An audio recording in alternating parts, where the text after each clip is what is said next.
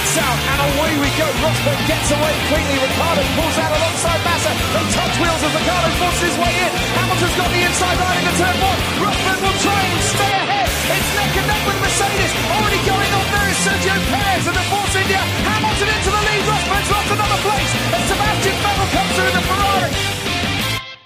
Bonsoir à tous et bienvenue pour une nouvelle émission du SAV de la F1. Ce lundi 12 mars, nous allons revenir sur les différentes actualités de la semaine dernière et notamment sur la seconde séquence d'essais privés hivernaux. Ce soir, je ne serai pas seul, euh, sinon ce serait chiant. Et, ça durerait 20 minutes. Pour m'accompagner, j'ai avec moi les meilleurs, ah non, non, pas, non, pas les meilleurs, non. Les pires, voilà, les pires. Celui qui a animé le live des essais euh, sur Motorsport avec euh, la justesse humoristique qu'on lui connaît, c'est Fab. Bonsoir Fab. Euh, bonsoir et merci. Celui qui promeut notre entreprise radiophonique vers des horizons plus visuels, c'est Spider. Bonsoir Spider. Bonsoir, bonsoir tout le monde. Et celui qui est ravi de la nouvelle livrée d'une certaine écurie autrichienne, c'est Jassem. Bonsoir Jassem. Bonsoir, et je ne dois pas être le seul. Ouais, effectivement. Et puis euh, j'ai un quatrième invité à mes côtés, c'est euh, mon pot de miel, très utile euh, pour les voix enrouées. Ça va messieurs? Bah, Ça va, la Ça forme. Je, je me joins à toi Bilo pour euh, féliciter Fab pour son son live euh, sur Motorsport pour, pour les essais, notamment la première Oui. semaine qui, était très compliquée. Ah bah ça. Et j'étais pas seul. Be- beaucoup de travail, je pense. seul, c'est vrai. oui, beaucoup de travail, beaucoup de... voilà. D'acharnement, de, de persévérance. Oui, abnégation, force de force de caractère. Un one-man show euh, qui restera... euh, Un one man show, oui, euh, prévu euh, à, la, à la salle du temps qui passe. Je, je vous donnerai les dates plus précisément dès que les aurai. Très bien. En première partie. euh. À l'entracte même. Bon, ça y est, messieurs, dernière ligne droite avant le coup d'envoi de la saison. Ça y est, vous êtes chaud, impatient que cette saison débute. Il est temps, Ouais, c'est vrai. On veut savoir. il est temps. Et oui, on veut savoir, hein, c'est toujours... euh, Oh, on sait déjà, on sait déjà, On veut, on- on savoir, on veut savoir quand, quand Mercedes gagnera le titre. On sait pas. Entre, entre, en ce moment, je me dis peut-être juillet. Plus ou moins. Voilà. les, les esprits les plus pessimistes euh, sont déjà là, hein, bien sûr. Mais euh, mais il y a de tout dans cette émission. Il y a des gens encore qui, qui sont Ah naïfs et qui, et du, du haut de leur Non, indécence mais- jeunesse, euh, croient encore au pourra, pour- pourra toujours parier sur le nombre de sorties de piste de, de Charles Leclerc. Voilà. Oh là là, Faut, violence. faut, toujours trouver des petits trucs comme ça là pour se, se divertir un peu en Formule 1. Voilà. Bon, dans les graviers. Oui, oui. Bon, messieurs, nous allons Ouais. revenir sur euh, les actus de la semaine dernière, donc, et, euh, en première partie d'émission, et puis dans, dans, la seconde moitié, nous terminerons en beauté par euh, le bilan des quatre derniers jours d'essais privés. Alors, messieurs, parmi les autres infos de la semaine dernière, vous avez retenu Ricardo et Red Bull qui se fixent une date butoir concernant leur avenir commun, un nouveau directeur technique français chez Red Bull, Nicolas Tombazis, ancien de chez Ferrari, nommé à la FIA, le dispositif de Canal Plus pour la saison et notamment pour le Grand Prix de France, le projet de refonte du calendrier qui a pris du plomb dans l'aile, et enfin le système, euh, le système de départ arrêté euh, après interruption de course qui fait débat. C'est bien, on a, on a bien lu Motorsport. Oui, oui, bah c'est notre, partenaire euh, non officiel. On leur prête, on leur prête des, on leur prête de la main d'œuvre, donc. euh, C'est vrai. On, on va commencer par euh, par parler de calendrier, allez, euh, puisque euh, voilà, c'est c'est le début de saison, on va parler de calendrier. Puisque on a donc on cet hiver, il y avait eu une ou même un petit peu avant, il y avait eu quelques quelques prémices d'un, du, du des choix de Liberty Media concernant euh, le, le calendrier dans le futur. C'était un projet de regrouper les courses d'une même région du globe euh, dans, sur euh, sur deux sur deux trois mois euh, pour attirer les sponsors et surtout pour réduire les coûts pour les équipes. Euh, alors c'est un projet qui pouvait être mis en place dès, euh, dès 2019, mais euh, Liberty Media a indiqué cette semaine que euh, ce projet était mis entre parenthèses parce qu'il y avait des difficultés à modifier certaines dates importantes. Et puis il y avait aussi l'inconnu météorologique, hein, puisque ils avaient envisagé dans ce fameux calendrier de 25 courses de, de commencer par l'Europe. Alors commencer par l'Europe au mois de mars, avril, bon c'était peut-être un peu un peu un peu optimiste. Oh, je sais pas, on voit bien que ça se passe pas trop mal. Ah ouais ouais, ça me semble bien. en février, ils auraient pu ils auraient pu être plus fous et Ouais, c'est clair. Petit manque de panache. Qu'est-ce que vous en pensez?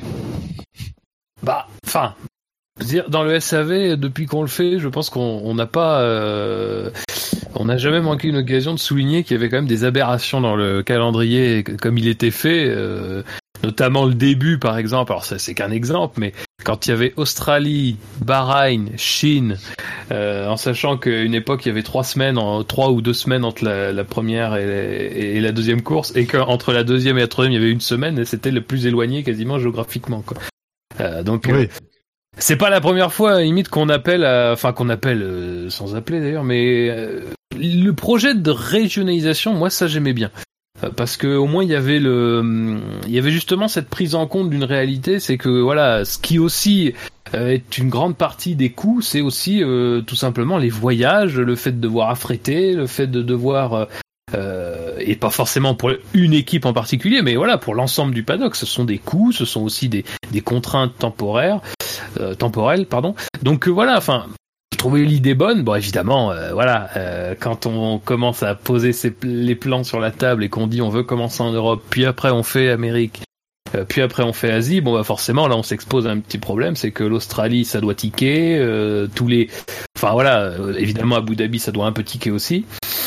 Ah. Et donc visiblement il y a des, c'est de ce côté-là qu'il y a des résistances quoi. Mais c'est, c'est l'idée, je pense que l'idée est très bonne et je pense que si surtout s'ils veulent comme il l'avait dit à une époque, mais dont il semble un peu revenir dessus, faire un calendrier à, à plus de 20, plus de 21 courses, qui a été notre plus grande, euh, notre plus grand calendrier. Oui, il faut absolument le, que ça soit rationalisé à ce niveau-là, sinon c'est injouable. Quoi. Mais après, pour euh, s'il devait, euh, s'il devait faire ce, ce championnat par euh, par région, euh, s'il commence par euh, l'Australie, ensuite une tournée asiatique, ça passe en mars-avril. Et après l'Europe euh, au milieu et euh, et l'Amérique en dernier, même si le Canada du coup. Ouais, mais ce qu'il voulait faire, visiblement, alors après voilà, c'est c'est des déclarations qui sont pas forcément très très développées sur le sujet, mais ce qu'il voulait faire visiblement, c'est partir et faire une saison européenne au début, parce que justement, la plupart des écuries sont en Europe. Euh, donc Mm. comme ça, on, on est sur une saison. En plus, c'est vrai qu'on on parle souvent de la saison européenne, mais c'est là que les écuries commencent à apporter les évolutions. Donc là, on aurait un peu une période qui sera à la fois de, de, de mise en route et en même temps, tu pourras avoir la première période d'évolution avant, bah, justement, dans l'année, d'être peut-être un petit peu plus, euh, enfin un petit peu moins concentré sur ce sur, ce travail-là et euh, justement être euh, sur des courses qui soient plus européennes. Quoi.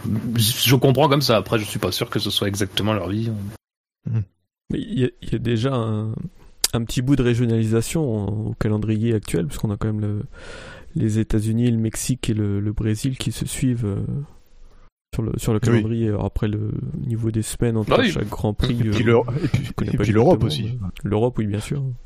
Même si euh, il y a le Il y a Canada juste le qui passe Canada au milieu. entre. Bah, Mais c'est tout, quoi. déjà, ce qui, ce qui serait bien, c'est par exemple euh, pendant la pause, la pause, la, la pause, euh, la pause estivale, qu'on puisse au moins, euh, voilà, quoi, faire en sorte de se servir de cette pause pour pouvoir passer d'une région à l'autre. Rien que ça, ce serait, ce serait déjà pas mal parce que là, on passe de, quoi, on passe de Hongrie à, à Belgique. Bon, Ouais. C'est pas très c'est pas très pertinent, quoi. Je pense qu'il faudrait, voilà, commencer peut-être, euh, voilà, en Australie, puis éventuellement euh, euh, aller euh, en, ben, en Europe, puis après à la estivale. Après, ça dépend, voilà, le nombre de grands prix qu'il y a, mais je pense qu'il y a moyen de faire quelque chose avec les, les différentes pauses. Et sinon, concernant les, les 25 Grands Prix, alors on sait qu'il y a, voilà, les, les- il y a, eu- il y a des derniers, il y a des projets qui sont en cours, euh, comme Miami, euh, le Hanoï. 25, ça paraît beaucoup, je trouve. Ouais. si ça reste dans la configuration avec les mêmes aberrations, euh, ça va être compliqué. En plus, euh, je pense que les écuries les moins euh, fortunées euh, vont, vont vraiment souffrir en fait de, de, tout ça, donc euh, ça risque d'être un peu compliqué. Enfin, il n'y a pas que il a pas que les écuries plus plus modestes. Hein. Euh, 25 grands prix, c'est beaucoup de voilà quoi. C'est c'est les saisons sont déjà très très longues, très éprouvantes. Donc euh, avec 25 grands prix, euh, ça risque d'être wow. Que ce soit pour les pilotes ou pour les ingénieurs hein, d'ailleurs. hein. Mais euh, voilà quoi. De toute façon, euh, c'est un peu la suite de ce qu'on parlait quand on disait, enfin, quand on parle de régionalisation, c'est que on note quand même que du côté de Liberty et euh, alors là, je pense que ça devait être, euh, je sais plus, ça c'était Chess Carré qui avait parlé des 25 courses et je pense que c'était euh, Sean Bradchis qui avait parlé de la régionalisation. Mais voilà, en gros, enfin, euh, on sent un petit peu un- une marche arrière, en tout cas au moins sur la date euh, buto, enfin sur sur le projet, le- la date du projet qui était fixée, parce que ils auraient voulu avancer rapidement, mais bon, euh, voilà, c'est bien, bienvenue en F1. Euh, et c'est vrai que sur le calendrier à 25 Grands Prix, un aspect qui, en plus de celui que t'évoques, Jassem, qui est quand même un premier problème et pour lequel les écuries freinent des cas de fer. Alors après, moi, c'est toujours pareil. Euh, quand les grands, quand la saison était à 17, tout le monde disait ah ça c'est le maximum. Euh, puis c'est passé à 18, tout le monde dit c'est le maximum. V- 19 c'est le maximum, 20 c'est le maximum, 21 personne n'a plus rien dit. Donc je pense la que F1, on, on repousse les limites à la F1. mais c'est ça, non mais je pense sincèrement que euh, la, la question de la, la limite maximale, machin, je pense que ça c'est un problème qui n'existe pas vraiment. En fait, effectivement, tout va dépendre comment t'organises les choses. Euh, mais euh, mais ça, mais mais ce qu'on note quand même, voilà, globalement, c'est quand même que du côté de Liberty, et peut-être qu'en prévision euh, des batailles qui attendent, euh, qui, les attendent sur d'autres fronts, peut-être que c'est pas le moment euh, d'aller déranger les promoteurs de Grand Prix qui peuvent être de très bons alliés comme ils l'ont été notamment sous Bernie, euh, et qui peuvent être aussi de, sacrés, de sacrés cailloux dans les chaussures. Donc peut-être que moi je lis un peu ça comme ça, et peut-être aussi tout simplement le fait de ne pas vouloir s'embarrasser avec un dossier qui n'est pas très très urgent, même si euh, dans les futurs potentiels Grands Prix, on parle aussi de la, fameuse implantation aux États-Unis d'un deuxième Grand Prix. Euh, ça reste quand même euh, normalement un chantier qui doit être prioritaire du côté de Liberty. Mais je pense que voilà, euh, c'est peut-être pas le moment de s'embêter avec ces affaires de calendrier, euh, alors que des batailles euh, vraiment difficiles l'attendent. Quoi. Mais en fait, ça pourrait être urgent par rapport au nombre de Grands Prix finalement, cette régionalisation, parce que plus il y aura du Grand Prix effectivement, et plus il y aura de déplacements entre les courses, et donc c'est vrai que là, ce sera plus nécessaire de regrouper les Grands Prix d'une même région. Et euh, concernant euh, le nombre de courses, euh, bah là cette année, les écuries vont avoir un, un premier aperçu de ce que donnerait un calendrier à, à beaucoup de à beaucoup de courses, parce que ça voudrait dire Oui, plusieurs week-ends de suite, trois week-ends de suite par exemple. Et là, on en a un cette année avec France, Autriche, Grande-Bretagne. Déjà, voilà, là, concrète, il y aura un, un exemple concret de, de ce que ça pourrait être. Et, et là, les équipes vont, vont bien se rendre compte que, euh, enfin, ça, ça va confirmer leurs craintes, je pense. Oui. Il y- a aussi surtout beaucoup de beaucoup de demandes pour euh, pour accueillir la F1. On en a parlé de d'Assen euh, dans les émissions précédentes. Euh, Ouais. Il y avait une idée aussi au, au Danemark, je sais plus où, je crois.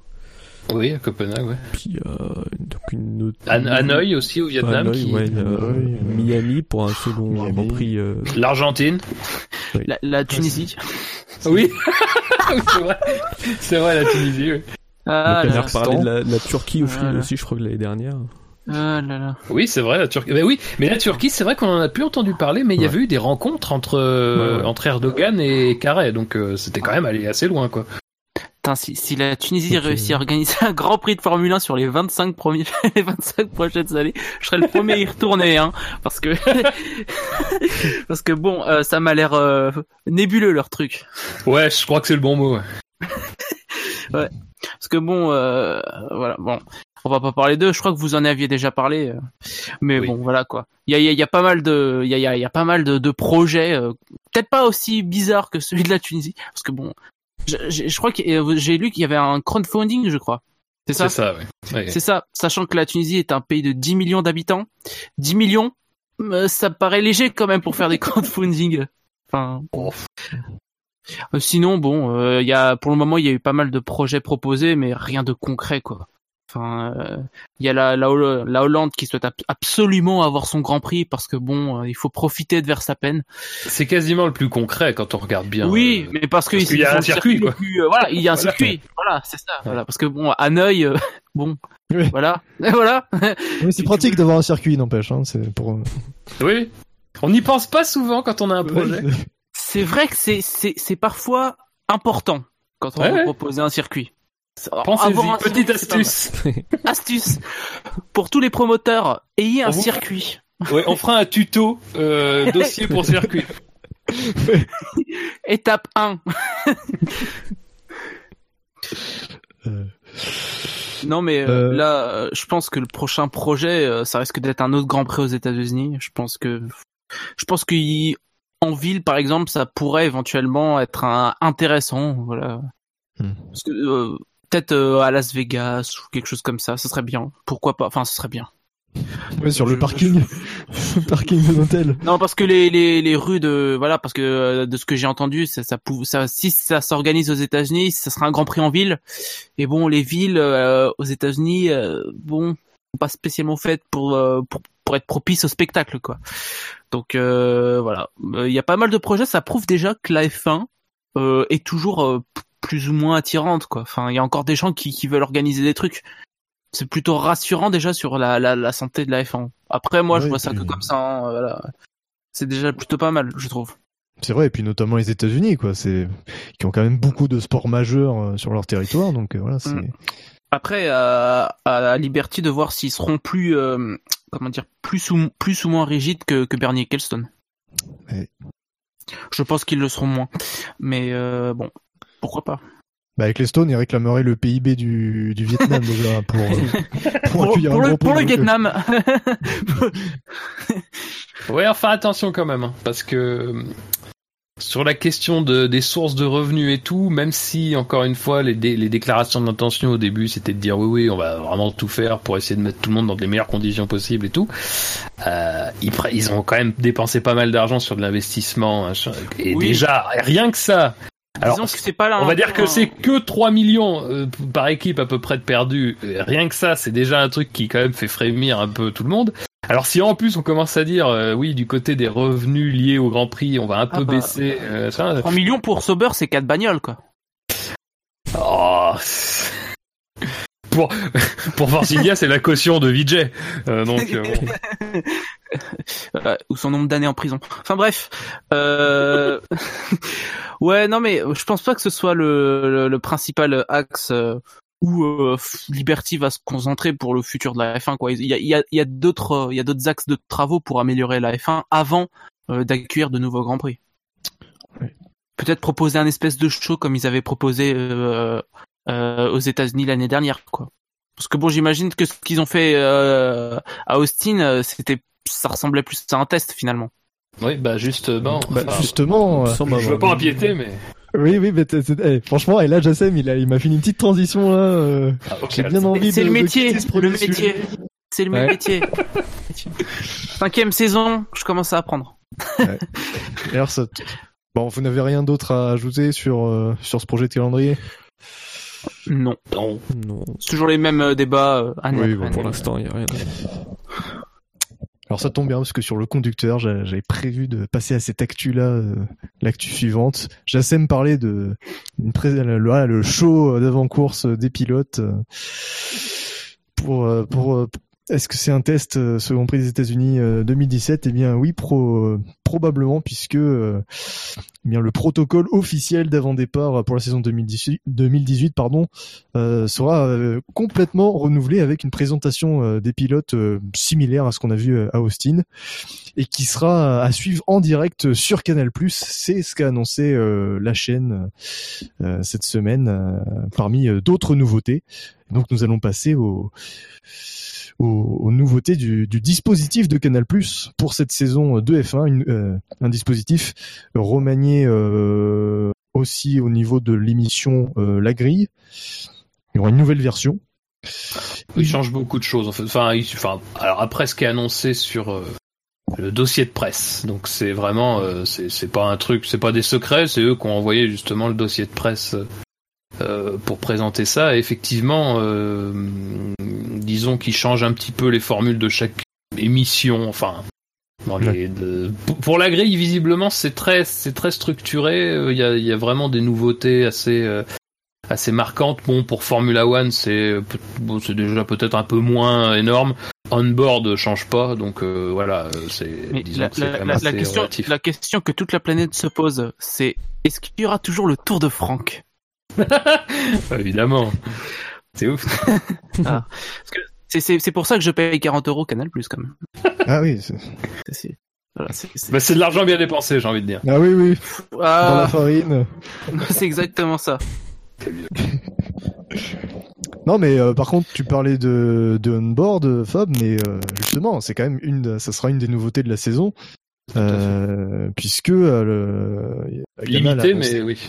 Oui, euh, Canal a annoncé que les grands prix de Monaco et de France auront droit à une version euh, on-board en direct euh, sur une autre chaîne, euh, donc euh, du groupe Canal.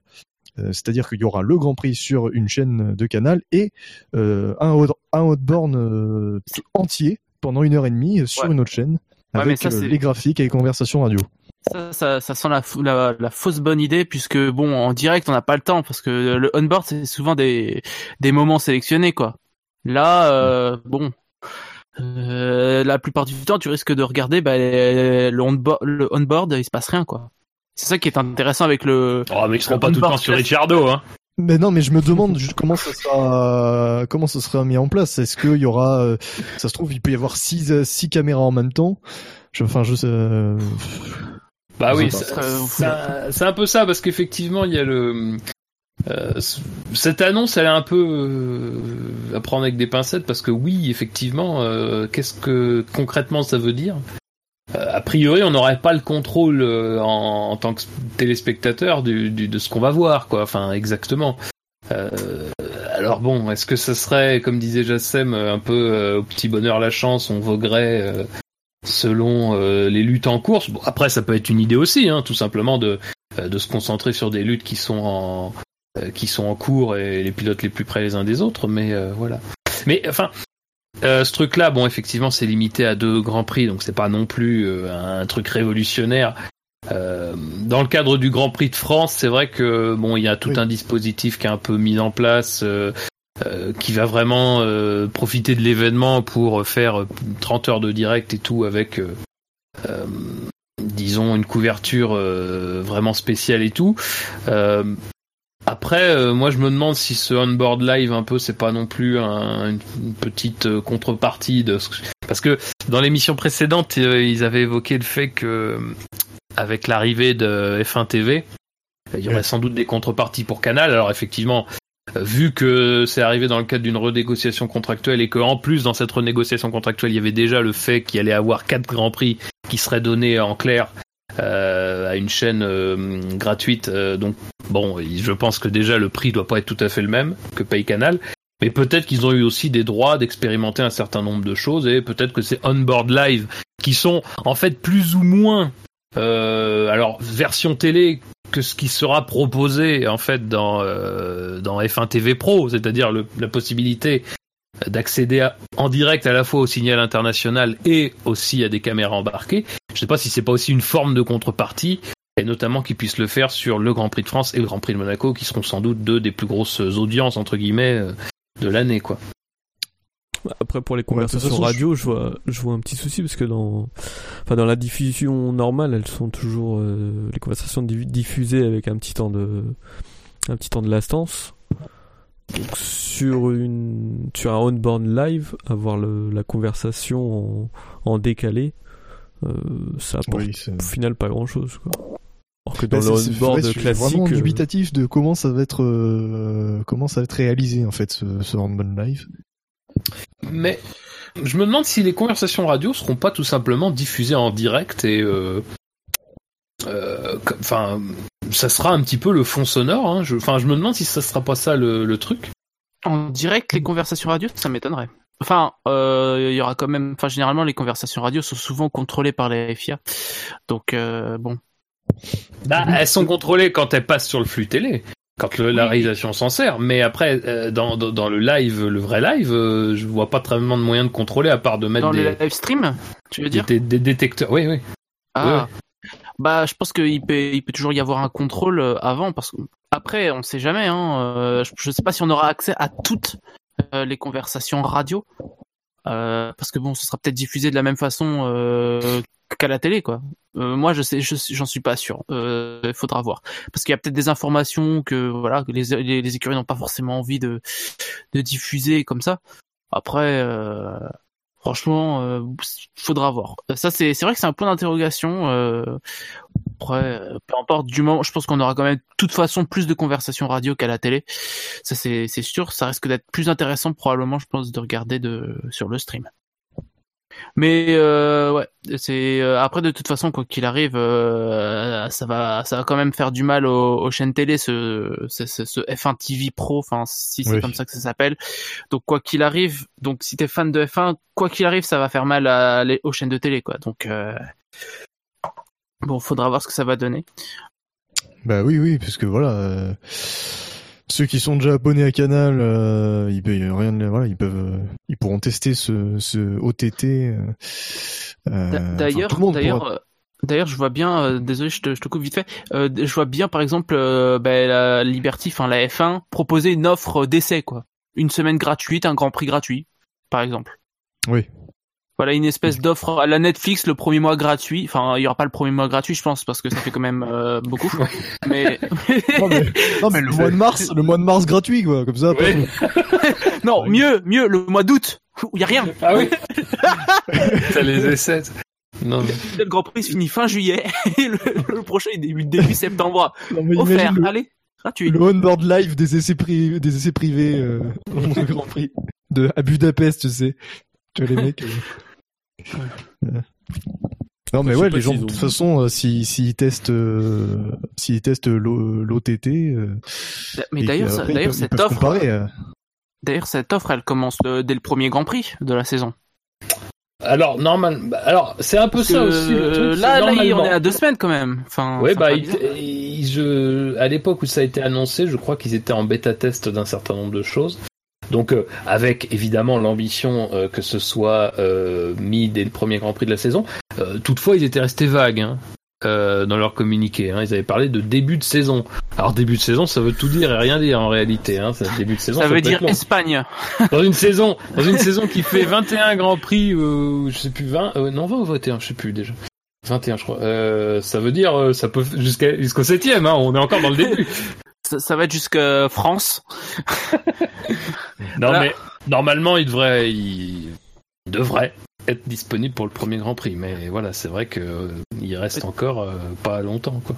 Et ils ont pas, ils ont pas, ils ont rien communiqué depuis leur annonce en fait. Enfin, Il y a eu rien. Enfin, c'est-à-dire que c'est bonjour, c'est- on n'a même pas les prix. Enfin, c'est, c'est, moi je pense pas que ce sera pour le premier, quoi. On sait même pas combien ça va coûter. Bah c'est vrai que alors c'est vrai qu'on en a pas forcément beaucoup parlé sur cet aspect-là, mais c'est vrai que bon. Euh, quand tu arrives, tu dis il va y avoir ça, ça, ça, et que en fait, euh, bon, euh, derrière, euh, t'as pas une offre précise et exactement, euh, pas- enfin, t'as pas, enfin, tu vends rien en fait. T'annonces que tu vas vendre en fait. Euh, bon, c'est, c'est, bah, on, peut, on peut discuter du, de la façon de faire, mais bon, au moins les gens sont au Ah. courant que il va falloir être attentif. Quoi. C'est peut-être pour les investisseurs, quelque chose comme ça. Généralement, euh, les annonces dans le vent, enfin, c'est peut-être pas dans le vent non plus parce que ça reste quand même une information euh, de, de- d'une, grosse importance, mais c'est peut-être pour ça. Après, euh, du moment que euh, le jour J, ils arrivent à proposer un service décent, ça, voilà, c'est pas grave. S'ils Oui, proposent bah, ça dans oui, deux semaines et, que ça- ça, ça- et que ça ressemble à rien, enfin, je, je m'attends pas à ce que ce soit parfait dès le départ. Enfin, moi, Oui, dans ma tête, façon, dans ma que, tête, voilà. je me, voilà, ça sera pas parfait. Déjà, MyCanal, au bout de 10 ans, c'est toujours nul. Donc, euh, alors, bon, faudra voir ce que ça va donner euh, avec euh, le service de base pour voir s'ils peuvent euh, faire des tests, des essais. À mon avis, ils vont peut-être euh, faire des essais, par exemple pour le premier Grand Prix, avec euh, un nombre sélectionné de personnes, quoi, un nombre restreint de personnes pour voir ce que ça donne. Après, voilà, euh, on n'a toujours pas eu de communication. C'est vrai que c'est, c'est bon. J'ai, je, je m'attends Ah bah, pas. J'espère le- qu'ils se sont servis des tests hivernaux quand même pour faire deux trois tests justement parce que. Ouais, mais après, c'est, c'est des, c'est des essais, quoi. dans un Grand Prix, il se passe Oui. plus de choses. euh, il y a D'accord, plus mais de- enfin, il y a plus de- c'est un, premier, euh, c'est un premier point de vue. Même s'il faut faire attention parce que Après voilà, c'est. c'est pas la première fois qu'ils testent quelque chose en essai hivernaux et que finalement, euh, au moment du Grand Prix, ça merde quand même. Hein, donc bon. Ne, Ah. ne sous-estimons pas la qualité de- des échecs de la Formule 1. la qualité des échecs. Ça pourrait être un sponsor, ça, les- les échecs. Des échecs Ouais, de qualité. non, mais il pourrait faire une grille de départ euh, en damier, tu sais, euh, pour faire. Pour faire. Pour, Eh ben, écrit pour- à Liberty Media Je vais faire une lettre ouverte. à Londres. Euh, rien d'autre, rien d'autre à rajouter, messieurs, sur euh, le dispositif de Canal+. Non. Non, il y aura le Tour de Franck, c'est le principal. Voilà, ça sera le point. Oui. Ah bah, il pourra s'amuser. Il nous fera découvrir un nouveau circuit cette année. Enfin, un circuit. euh, Oui, c'est vrai.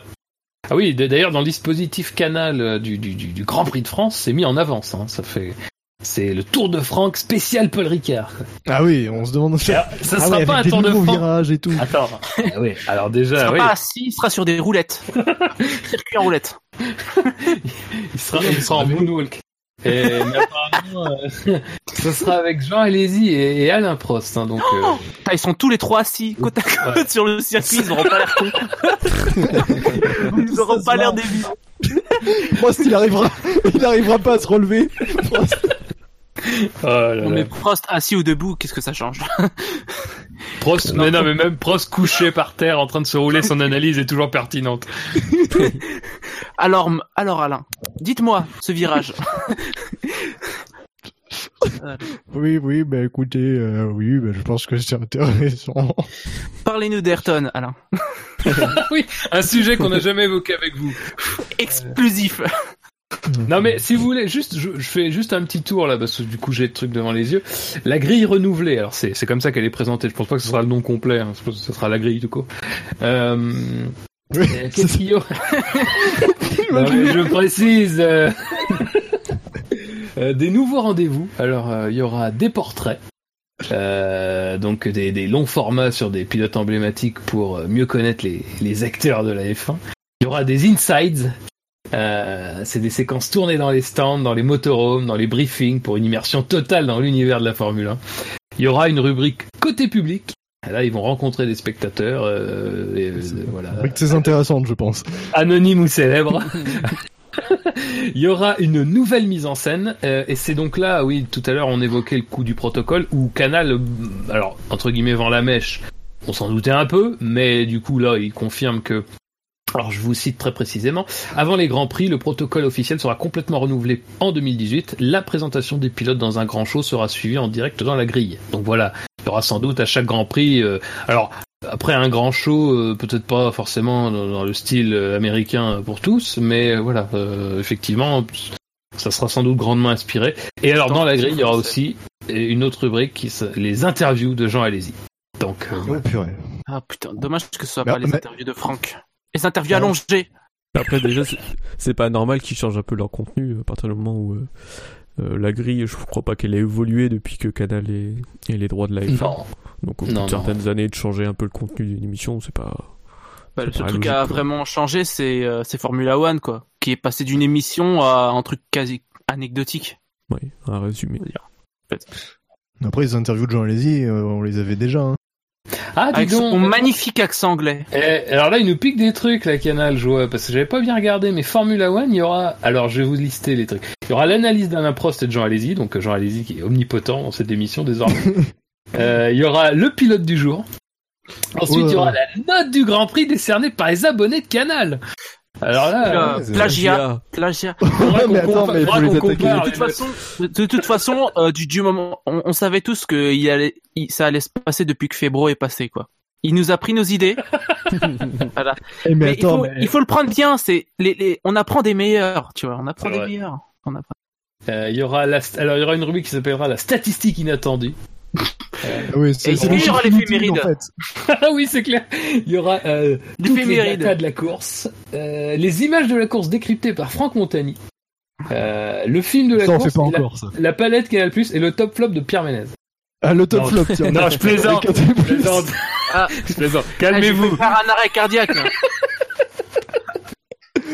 Oui, euh, c'est c'est les sportifs du dimanche, c'est pour ça qu'ils roulent le dimanche d'ailleurs. Non, mais le niveau Non, de mais il Palmer trouvera- est consternant, mais il roule pas, Pierre. Ah bon Enfin, s'il roule, mais il faut le pousser, quoi. T'as vu Verne du Grand Oh, Prix. On n'a pas vu faire du Grand Prix. C'est bon. Non, mais voilà, euh, donc, euh, bon. il- Donc euh, plagiat. plagiat, totalement. Ouais, non, mais tu vas voir, il, il va y avoir un quintet plus ou moins, un truc comme ça. ça va passer comme il à la poste. T'as Sénécal tout fier qui va nous annoncer ça dix fois dans le week-end. C'est la journée. exclusif. euh, Personne ne l'a fait avant. Personne. Ah, putain. Bon, c'est tout pour Canal, messieurs. On va quand même pas euh, les, Malheure- les pincer tout de suite. Ma- Malheureusement, on peut pas, on peut pas copier euh, Canal. Nous, on peut pas faire le tour de, euh, je sais pas, le tour de Fab, par exemple. Ah bah, il y a déjà Ah, du tour de... Si, il y a déjà un tour de le- femme, un tour de Oui. Spider. C'est Mais quand même on- beaucoup on- plus sympa. On- veut voir euh, quelqu'un assis sur la piste. Tu vois. Ah bah, il a qu'à s'asseoir, il a qu'à s'asseoir dans son salon, et puis voilà. Parce que un fond vert et un fond vert et Google Maps. et ça Tu bon, mets sur pause, tu fais, tu fais un tour, et tu mets sur pause avant le virage, et tu t'assois. Euh, putain. T'es euh, sur Assetto. Corsa? Euh, Ouais. Putain. Bon messieurs, euh, nous allons passer euh, à Red Bull, puisqu'il y a, il y a une actualité, il y a même deux actualités sur Red Bull. Il y a une actualité qui concerne un pilote, euh, c'est Ricardo. Euh, il y a un d'entre vous qui m'a qui m'a donné cette actu, je ne dirai pas qui. Ça parle de Ricardo et de Red Bull qui euh, qui ont convenu d'une date butoir euh, su- sur euh, la prolongation ou non euh, du contrat du pilote australien euh, dans la firme autrichienne. Donc lui, euh, Ricardo euh, a dit que c'était euh, autour du mois d'avril. Et voilà, il veut savoir ce que vaut la Red Bull cette saison et aussi ce qu'elle compte faire au niveau de la motorisation avant de se décider. Est-ce que vous pensez qu'il va rester chez Red Bull? Bah, je pense qu'il a déjà une idée de la performance de la Red Bull. Après, euh, de ce que j'ai compris, euh, il a trouvé que l'auto était bonne, et puis il a regardé les chronos des autres autos, puis il a fait Ouais. ah ah ok pas mal. Non, mais on peut pas. Enfin, moi, je je, je maintiens ce que j'ai dit euh, les derniers les dernières semaines. Je pense qu'il va il va partir. Moi, je vois. La Red Bull a l'air bien mieux née déjà euh, que toutes les précédentes déjà. C'est la première chose à dire. Après, concernant la date butoir, je pense que il y a plein d'autres euh, il y a plein d'autres enjeux, le moteur Honda, parce que visiblement, je pense que ça, ça ressemble à un secret polichinelle que Red Bull euh, va passer chez très probablement chez Honda. hein, euh, ça ressemble. Parce qu'il y a aussi date, il y a aussi une date butoir avec Renault, il me semble. Oui, Donc, euh, oui, donc, euh, non, je mais pense que ça coïncide pas mal. Ça, ça tend à prouver que c'est moins, c'est moins défini en fait qu'on qu'on pouvait le, qu'on a pu parfois le dire. C'est-à-dire que c'est, c'est moins, c'est, c'est moins arrêté quoi. Euh, C'est pas Honda la seule possibilité. Il y a quand même Oui. toujours la possibilité Renault quoi. Oui, oui. Il y a, il y De a toute façon, c'est pas l'intérêt de Renault non plus de se couper de Red Bull. Faut pas, faut pas Oui. plaisanter non plus. Même si C'est pas, c'est pas une relation toujours très simple. Mais euh, voilà, euh, Renault, ils ont pas forcément un, un grand intérêt à, à couper les ponts tout de suite quoi. Après, quoi qu'il arrive, je pense que même si la date buteur, je crois qu'elle est fixée en, en avril, je pense qu'on aura des indications sur... euh, Sur Ricciardo euh, Red Bull en avril Ça fait Oui, oui, me Ricardo a dit en avril. courant Mais je pense que je pense que dès le premier Grand Prix, euh, s'il voit qu'il a une seconde euh, à Melbourne, bon, voilà. Euh, je pense que la date tout. Il buteur. faut qu'il ait, euh, il a un autre baquet Après- où aller quoi. Oui, mais je pense qu'il va avoir des offres. Enfin, euh, si par, rien que par exemple chez. Renault, je pense qu'il risque s'il part. Euh, Sauber. Euh, si par exemple il dit euh, la date butoir, ben avant la date butoir, il dit voilà, hop, je je je, je viens pas. Euh, Red Bull, ils vont ils vont ils vont reprendre Sainz quoi. Genre rien que là, il y aura une euh, il y aura un baquet libre, il y aura probablement un baquet libre chez Ferrari, éventuellement chez Mercedes. Voilà, donc je pense que je pense que ce sera un peu le, le feuilleton, euh, un peu avec la, la, la peut-être prolongation de d'Hamilton aussi, parce que lui aussi il fait partie de ce feuilleton euh, des transferts de l'année. Je pense qu'on va pas, on, va- on va beaucoup en entendre parler. Ça va être, va un peu chiant. Donc euh, bah, faudra, se faudra comme d'habitude quoi. Bah, c'est souvent quand on dit ça qu'il se passe des choses. Donc euh... Bah après euh, là, euh, enfin, c'est c'est pas évident de savoir parce que en réalité, ça dépend de beaucoup de pilotes. Enfin, en, en tout cas, dans ce qu'on peut penser, mais c'est vrai que par exemple chez Mercedes, ça dépend aussi de la filière Mercedes et d'Ocon. Docon, ouais. Euh, et enfin, ça dépend avant tout de Bottas, puis d'Ocon. Donc voilà, ça fait deux, ça fait deux obstacles. Chez Oui, Ferrari, bah, ça dépend aussi un petit peu de Leclerc, même si bon, on voit mal euh, Ferrari euh, Oh. mettre un, un mec. Bah oui, mais après le truc, c'est qu'à un moment donné, faudra bien faire confiance euh, aux jeunes pilotes, quoi. Chez Ferrari. Donc soit cette filière elle sert à rien et ça sert à rien d'alimenter les autres équipes et de dépenser un pognon fou pour euh, faire monter des jeunes si, si jamais tu t'en sers. À un moment donné, faut arrêter, quoi. Euh, et surtout si c'est pour regarder Raikkonen, euh, voilà, bon, on va pas, on va pas faire trois heures là-dessus.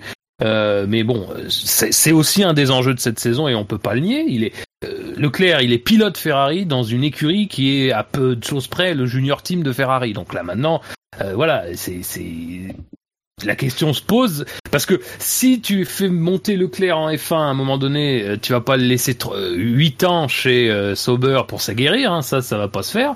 Euh, donc c'est quoi? C'est un an, maximum deux. Et, et est-ce que tu prendrais Ricciardo pour un an? Ou est-ce que Vettel Enfin déjà ça, ça amène à des questionnements qui me semblent un petit peu. euh, Oui, c'est Donc a- je pense que Ricciardo pourrait à la limite peut-être prendre de court tout le monde et prendre une décision rapidement qui serait celle de pas continuer avec Red Bull, peut-être au bout de je sais pas d'un deux grands prix. Au bout d'un ou deux grands prix, normalement il devrait savoir. hein. Euh, Eh il saura ouais, pas exactement s'il pourra gagner, mais à mon avis il saura exactement s'il pourra jouer. Pour être champion du monde.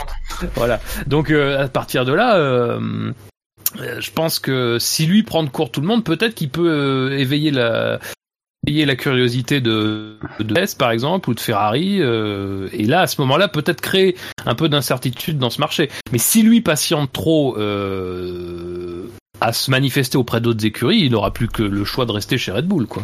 Ouais, mais de toute façon, je- mais ça, il en a, il en a déjà parlé. Je pense que euh, il- le- c'est pour ça que la date butoir elle est aussi tôt, quoi. C'est parce que Oui, voilà. euh, ça, c'est, ça, ça va aider les deux. Bon, plus Ricciardo, puisque Red Bull a déjà préparé sa solution de rechange, contrairement, euh, contrairement au moment où Vettel est parti.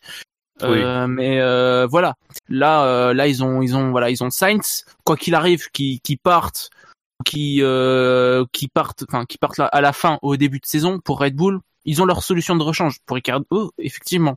Euh, je pense que l'enjeu, c'est de dès le début de saison. C'est pour ça, j'en j'en avais déjà parlé. Je pense qu'on saura très vite euh, s'il part ou il reste. Euh, avant même qu'ils qu'ils qu'ils annoncent, parce qu'il l'a très clairement dit. Si la monoplace, elle est pas à la hauteur cette saison, il s'en va. Donc euh, voilà. L'enjeu après, c'est de savoir où. Et là, c'est là que c'est intéressant parce que oui, euh, les- la plupart des les deux écuries euh, qu'on cite le plus souvent, donc Mercedes et euh, et Ferrari, ont leurs jeunes. Voilà. Après, je sais pas si Ferrari, euh, euh, d'habitude, Ferrari donne rarement euh, l'opportunité à des jeunes comme ça aussi jeunes, parce que Leclerc, il est, il a, il est talentueux, hein, mais il est encore jeune, il a 20 ans. Je sais pas si Ferrari va est capable parce qu'il a encore, voilà, le, ils veulent, pas le cramer non plus en fait. Donc je pense que, par exemple, ils peuvent tout à fait signer Ricciardo pour 3-4 ans, voir entre lui et Vettel qui va rester, et puis voilà, il, il laissé la pour Leclerc. Hum, Parce que Vettel, dans trois il- ans, il- dans trois ans, Leclerc, par exemple, euh, dans trois ans, Leclerc, il aura 23 ans, quoi. Ouais, mais enfin, mais après, ce qu'il faut Après- faire, c'est vachement t'as raison, t'as raison sur le sur le fait qu'il faut à un moment. euh, Oui, je sais, oui, que j'ai raison. laisser ça- Mais ils ont pas, ils ont pas, ils ont pas, euh, ils ont pas, ils ont pas choisi pour Bianchi, quoi. Enfin, Bianchi était prévu pour aller chez Ferrari. Oui, Et mais alors d'après euh, d'après son père, euh, il était prévu que Bianchi aille chez Sauber en 2015. Oui. Ouais. Ils n'avaient pas, prévu de le faire monter tout de suite, et pourtant Oui, ça là- faisait deux ans qu'il était chez Marussia. Oui, Là où- après, pour- là- pourquoi changer, là où- quoi? Oui, mais là où c'était logique, euh, en fait, Bianchi, c'était logique, et dans le timing, c'était très bien, parce qu'en fait, euh, euh, de- en 2014, quand Raikkonen arrive, on, voilà, on, Et Bianchi avait 25 ans, hein. on sent bien. Oui, oui, non, mais en plus, bon, Bianchi avait déjà une certaine, avait un peu plus de bouteilles, effectivement. Mais le truc, c'est que, euh, euh, dans- dans- enfin, ce qui, est- ce qui est difficile maintenant, c'est qu'avec tout le, enfin, l'hameçonnage de Raikkonen, ils l'ont traîné, ils l'ont traîné, ils l'ont traîné. Enfin, à un moment donné, on se retrouve dans une situation où, euh, effectivement, ils vont, ils vont un petit peu, à mon avis, avoir à sacrifier leur, euh, leur pilote, parce que si, même si tu fais venir un Ricciardo, tu fais venir un Ricciardo à quel âge? Il a 27 ans, Ricciardo? Euh, en a 28. Ouais, Ouais. et donc euh, Ricciardo, il a encore plein d'années devant lui. Il y a aucune raison en fait que Ricciardo il quitte Ferrari euh, au bout de trois ans, tu vois. Euh, et Vettel, enfin moi Vettel, pour moi c'est pareil. Vettel, on sait son niveau de professionnalisme. Euh, c'est un excellent pilote. Euh, je vois très mal comment Vettel, euh, enfin. à moins que quelque Après- chose se passe mal et à moins que l'attente d'un titre, si jamais ils ne peuvent pas le remporter, est insupportable à Vettel, pourquoi pas? Mais moi j'ai le sentiment que Vettel c'est quand même plutôt lié à Ferrari. Euh, et, et Ricciardo, je pense qu'il viendrait pas là pour faire de la figuration et, pas là pour deux trois saisons. Donc moi je pense que c'est quand même encore un risque pour Leclerc qui est quand même présenté vraiment comme la pépite, celle qu'on attend depuis longtemps euh, et qui serait pour le coup l'héritage de cette filière un petit peu qui sert pas à grand chose au final. Bah, de toute façon, euh, c'est Ferrari qui décide. Donc euh, c'est pas voilà, Ricardo il va pas il va pas dire euh, bon ben je reste au bout de trois ans. Tout dépendra. Je pense que s'il signe trois ans là-bas, je pense que c'est qu'il est au courant de ses qualités et qu'il se dit je vais y rester trois ans. Je vais essayer de donner le max. Si par exemple il est champion du monde, je pense pas que Ferrari va, va par exemple le virer quoi. Ils vont Ah oui, moi, pour moi, je disais ça dans le sens où, je- enfin, je vois pas très bien en fait ce, qui pourrait décider Ferrari de se séparer de Ricciardo, dans le sens où je pense pas que Ricciardo soit un mauvais Ah. pari. Euh, Oui. Je pense que Ricciardo donnera les satisfactions. C'est pour ça que je disais ça. Oui, euh, voilà. Après voilà, après euh, voilà, il y a plein de paris. Peut-être que peut-être que peut-être que Le- Leclerc il a pas fait une course en F1 encore. On sait pas ce qu'il vaut parce que c'est bien Oui. c'est bien beau son parcours en GP2, mais bon, euh, je me souviens même plus des noms des gens qu'il a affrontés en GP2. Donc euh, c'est vrai. Non, mais t'as raison, t'as raison. euh, La F1, c'est Euh, pas le parce qu'on en fait le- des tonnes avec lui. Et c'est vrai qu'il est, c'est vrai que son, par- son parcours, il a dominé en GP3, il a dominé en F2, il a dominé absolument partout. Faut voir ce qu'il vaut. Euh, Ah, là, on parle de, on parle de lui comme, enfin, parce que non, mais ça, ça vient de cette émission, mais c'est ce que j'ai entendu quasiment toute l'année dernière, ce que j'ai entendu euh, tout le, tout, tout l'hiver, c'est que voilà, il est promis à un avenir de champion, alors qu'on sait absolument pas ce qu'il vaut, quoi. Il a gagné dans un GP2 pas génial, il y a eu mieux. Euh, je dis pas que c'est, je dis pas que c'est immérité. Hein. Il a surdominé la GP2, il a été très bon pour avoir vu euh, ses courses, il a été génial même parfois. Mais faut, faut voir ce qu'il vaut. Euh, faut, faut voir ce qu'il vaut. Donc euh, je vais pas mettre en avant euh, ses sorties de piste. Euh, chez, chez, voilà, essais, ça c'est rien du tout ça. C'est, c'est pour, c'est pour blaguer, mais euh, faut voir ce qu'il vaut. Euh, moi je sais. Ah, on- ouais, bah, ce vaut. pour- On en reparlera tout à l'heure. Je dis rien. Je veux Ok, pas. non non, on parlera tout à l'heure, pas de problème. Après voilà. Non, non, Euh, mais c'est sorti. C'était juste pour ça. Ah, non voilà, c'est ce que- tout ce que je veux dire, c'est que on peut pas parler de- d'un pilote de 19-20 ans qui n'a pas fait une course en F1 chez Ferrari. Enfin, Oui, non, mais Ouais, enfin, raison. le truc, c'est que c'est, c'est tout le temps le même argument, quoi. Je veux dire que, voilà, enfin, euh, à un moment Bah, donné, Ferrari, faut qu'il, faut qu'il bah, pose un peu sur la table le fait qu'ils ont une filière et que, euh, que- si, si, à un moment donné, Leclerc, il accède à son âge à la Formule 1, euh, quand d'autres pilotes sont, en- en- y ont accédé plus jeunes, en étant tout aussi, en étant très convaincants. Évidemment, Verstappen, l'exemple. Stroll. Mais non, mais Stroll, non, mais après, après, évidemment, non, mais tu trouveras Non, toujours mais je rigole, c'est bon. toi.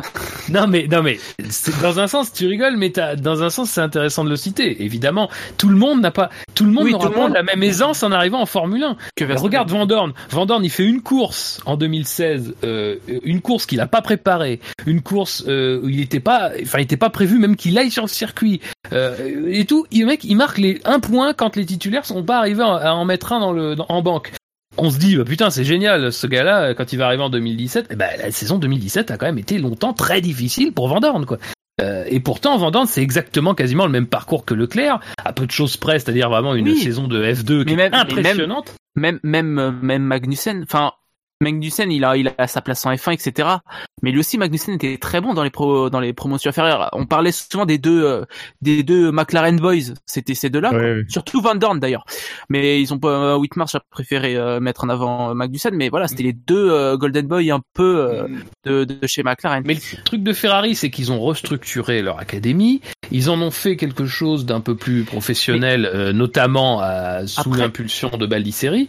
Euh, C'est-à-dire, à un moment donné, il faut, il faut aussi que tu justifies, à un moment donné, tout ce que, tout, ce- tout l'investissement que tu, que, que tu après, mets là-dedans. c'est pas au, dépri- au détriment de, de, de faire des mauvais choix. Par exemple, la preuve, tu viens de parler de la saison difficile de Van Dorn, qui fait sa première saison. C'est la preuve que même à 25 ans, parce qu'il a, il a, il a, il est né en 92, il a mon âge, le mec. Même à 25 ans, tu débutes en F1, t'as de la bouteille, t'as fait beaucoup de courses, tu peux avoir des saisons difficiles. Je dis pas qu'ils l'ont peut-être cramé, mais euh, je pense pas que cette saison chez McLaren lui a été particulièrement, voilà, pas utile, mais j'ai envie de dire, euh, c'est pas lui rendre service Oh, que. Bah, mais non, mais là, McLaren que- pas- n'était pas au sommet, donc pour lui, ça changeait rien. Il- Ouais, mais non, mais on s'en fout qu'il soit au sommet ou pas. On s'en fout. Non, mais soit je suis au sommet pas ou On parle de, de, de grosses structures et on parle, euh, voilà, d'écurie en fait. Donc, euh, quand on a une structure de jeunes, on a envie qu'ils apprennent le métier. McLaren, c'est Ouais, peut-être pas une écurie Oui, mais qui il est dans- aurait appris où le métier euh, McLaren, c'est un peu différent parce que McLaren, ils n'ont pas en réalité dans leur structure de façon d'inviter. Enfin, ils Oui, n'ont pas ils ont vraiment pas de, de- de, filière en fait. Ils n'ont pas Ils ont- voilà, d'académie. Ils n'ont pas vraiment une filière qui fait que quand un jeune est bon dans les formules de promotion, il va dans une petite écurie de F1. Alors même si on peut considérer que McLaren a quand même tous les attraits de la petite écurie au niveau des résultats, euh, mais bon, Non. bref, on va, on va pas dire ça parce qu'on n'est pas de mauvais, on n'est pas, on n'est pas de mauvais esprit. Mais euh, disons que McLaren, ils ont toujours depuis qu'ils ont euh, un peu, euh, depuis qu'ils forment des jeunes, ils les ont toujours fait directement passer en fait dans leur écurie. Quoi. Mais la- y a la- le- la seule exception, c'est un peu Pérez, mais bon, Pérez, c'est- pas eux qui l'ont formé et ils l'ont récupéré jeune, mais bon, il avait quand même déjà euh, un peu bourlingué. Donc c'est un peu, mais Hamilton, euh, Magnussen, Van Dorn, c'est des gens qui ont été couvés et, et ont débuté chez, chez McLaren, quoi. Donc Après, il y a pas- c'est pas du tout le même rapport en fait. Ferrari, c'est exactement l'inverse, c'est-à-dire qu'ils ils forment des jeunes, mais ne leur font quasiment jamais tout de suite confiance. Ce qui est quand même un pro. Enfin, moi pour moi c'est un petit problème parce qu'en réalité c'est toujours pareil. Euh, je sais pas en fait aujourd'hui quand on voit les résultats de, de Raikkonen, alors même si Raikkonen c'est aussi une c'est aussi une expérience effectivement et évidemment et faut ça tourne mal. faut non mais non mais Raikkonen on a beau dire il a il a des retours techniques qui sont souvent salués alors après je sais pas si lui en profite beaucoup de ses retours techniques. C'est un peu euh, on Il se a- questionne. Mais, euh, il, a, mais- il, a, il, a, il a 17 ans de- d'expérience. Enfin, oui mais mais c'est ça aussi. Non mais peut-être que peut-être que euh, dans la philosophie de Ferrari on préfère quoi qu- quoi qu'il en coûte en fait en termes de résultats euh, privilégier un mec qui saura mettre au point une voiture. Peut-être euh, ou en tout cas qui aura plus d'ex- plus d'expérience. Mais je trouve que c'est toujours un peu dommage parce que ça c'est une philosophie sur laquelle Ferrari est bloqué depuis très très très très très très très longtemps en fait. Euh, Non, mais et c'est ce même que je- quasiment historique, c'est même inhérent à Ferrari. Et moi je trouve un peu dommage que justement ils profitent pas de cette période-là où ils sont Oui. à la fois dans un entre-deux, c'est-à-dire qu'on sent qu'il y a un frémissement sur le côté des résultats, mais en même temps, c'est pas encore tout de suite euh, le- le- la grosse marade. Je pense que justement, ça serait la période à peu près idéale pour essayer de faire débuter, parce que t'as peut-être euh, quelque chose à construire encore euh, qui pourrait l'être avec un jeune, quoi. Oui, c'est sûr. Après, euh, voilà, il y a, il y a- c'est pas. Moi, j'ai envie de prendre par exemple l'exemple de, de, de Perez, tu vois, qui a été très bon en 2012. Il a failli gagner, il a fait des podiums. Pourtant, il avait 23 ans et Ferrari s'est dit, il est pas encore mûr. Il est pas encore mûr. En fait, c'est ça le truc, c'est que Ferrari, moi, je vois pas Ferrari prendre même au bout d'un an, même au bout de deux ans, un jeune pareil, à moins, à moins que Leclerc soit aussi bon que Verstappen. Voilà, c'est le même effet. Si c'est s'il a, l'effet Verstappen, je vois pas Ferrari le prendre avant un certain temps. En fait, c'est le seul truc qui, qui- c'est pour ça que d'ailleurs Verstappen est parti très vite chez Red Bull. C'est parce qu'il était, il est exceptionnel. La question est de savoir si euh, faut laisser le temps ou non euh, à Leclerc de se développer dans une écurie de milieu, de plateau, euh, de, de voilà quoi.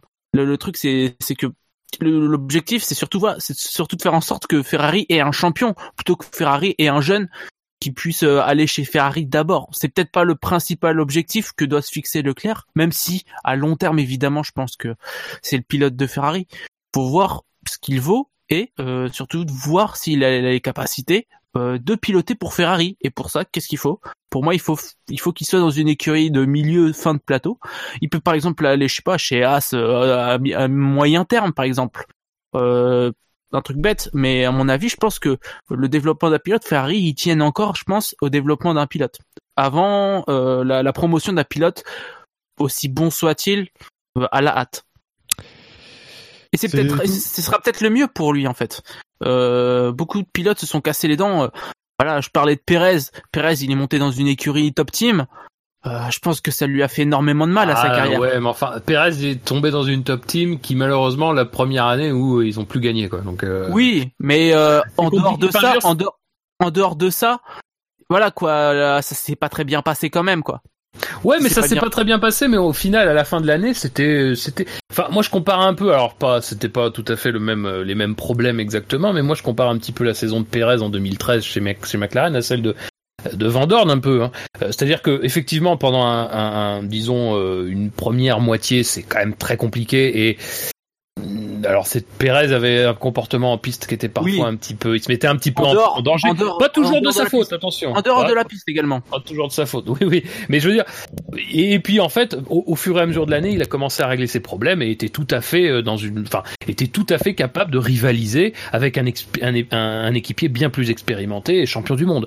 Euh, pour moi, c'est un peu le même parcours. Alors après, Pérez euh, était, était pris en même temps dans une guerre interne entre Whitmarsh et Ron Dennis.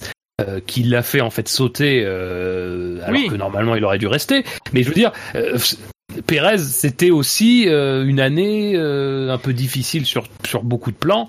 Mais est-ce que voilà, je trouve que c'est un peu, enfin, je veux dire, effectivement, tu peux avoir de la casse et t'auras même de la casse de toute façon. Et, et dire dire que par exemple la- tout ce que Verstappen a fait depuis qu'il est chez Red Bull est bien, c'est pas vrai. Il a quand même fait beaucoup d'erreurs, euh, beaucoup d'erreurs de jeunesse aussi.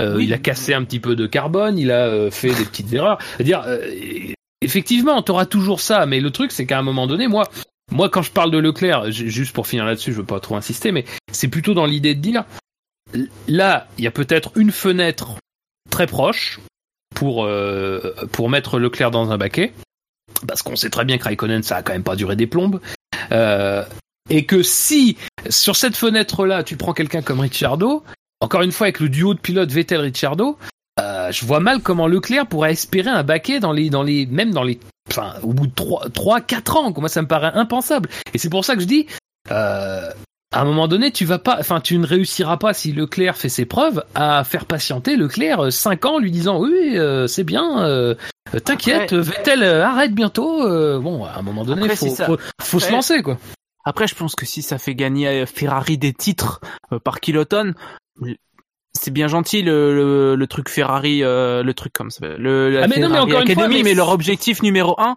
ça reste quand même de gagner des titres. Mais non, mais ça, je suis tout à fait d'accord, mais ça rentre totalement dans, dans, dans mon truc. Je veux dire, le, à limite, moi, c'est pour, c'est, c'est, tu sais, j'ai très peur pour l'investissement de Ferrari.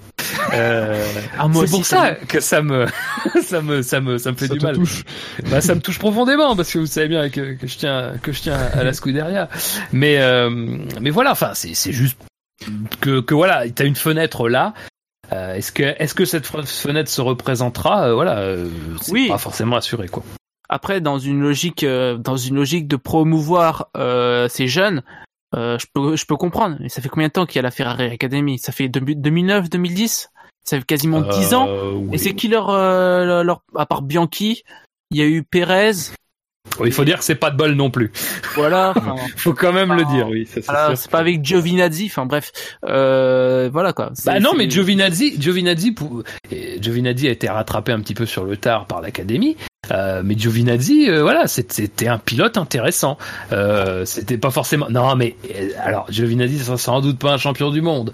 Euh, mais disons que ce qu'il a montré en, en, en s'acclimatant très vite euh, à la, à la Formule 2 était intéressant.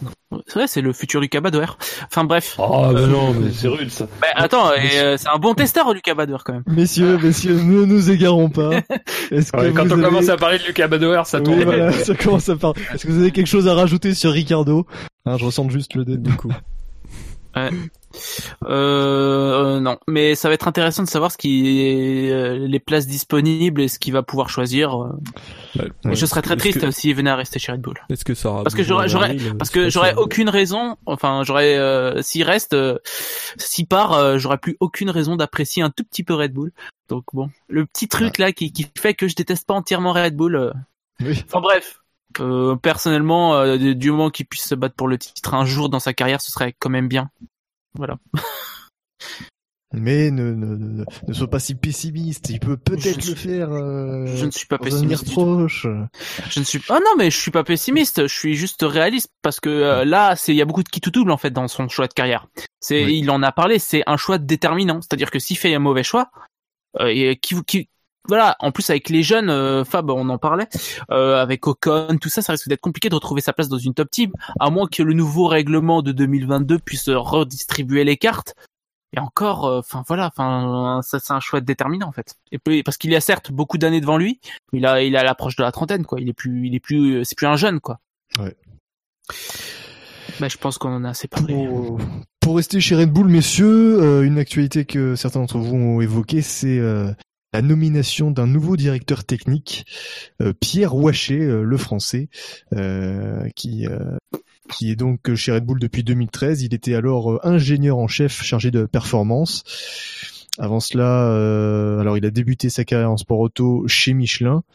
Il a ensuite rejoint Sauber en 2007 avant de passer chez Red Bull en 2013. Pierre Waché, euh, que peut-il apporter chez Red Bull? Alors, euh, tu disais qu'ils ont nommé un nouveau, un nouveau directeur du, euh, un nouveau directeur technique, mais c'est même ils ont nommé un directeur technique parce qu'en fait, alors on a, c'est toujours pareil, les écuries Oui, leur dénomination, c'est qu'en fait ils avaient pas de directeur technique. En fait, ils avaient euh, Adrian Newey qui est euh, en gros, euh, comment dire, ouais, directeur de la technologie, quoi. Voilà. C'est un peu le c'est un ça. peu le nom euh, c'est un peu le nom euh, la vraie traduction française de Chief Technical Officer. Euh, et donc bon voilà c'est très vague mais disons que il monte Il en a le poste principal, quoi. Voilà. Euh, Newey reste celui qui supervise, euh, mais là, euh, Waché va prendre un, un peu plus d'importance dans le dispositif. Et alors sur ce qu'il va apporter, lui, euh, de par son par son passage euh, chez Michelin, et, et c'est même lui-même qui le dit dans l'équipe, Oui. il dit que lui, il est beaucoup plus euh, intéressé par le travail euh, du pneu, notamment de la liaison au sol de la voiture, ce qui alors après attention, euh, encore une fois, lui il est promu à ce poste-là, mais enfin il travaille depuis depuis 2013 avec euh, New Way, donc euh, c'est pas non plus un, un perdreau de l'année, c'est pas un mec qui débarque dans le l'organigramme Red Bull. Mais euh, disons que voilà, il, ça fait un bon comment dire, il complète bien New Way quoi dans le dans, dans New Way qui est plus aéro, aérodynamicien, qui est plus sur ce- cette partie-là, donc bon. Alors après, euh, c'est bien, c'est bien beau, mais ça fait pas forcément une bonne voiture. Mais voilà, Oui. c'est c'est Bah, à c'est- à noter que euh, voilà. C'est important parce que les pneus, c'est ce qui apporte le plus euh, la performance finalement. hein.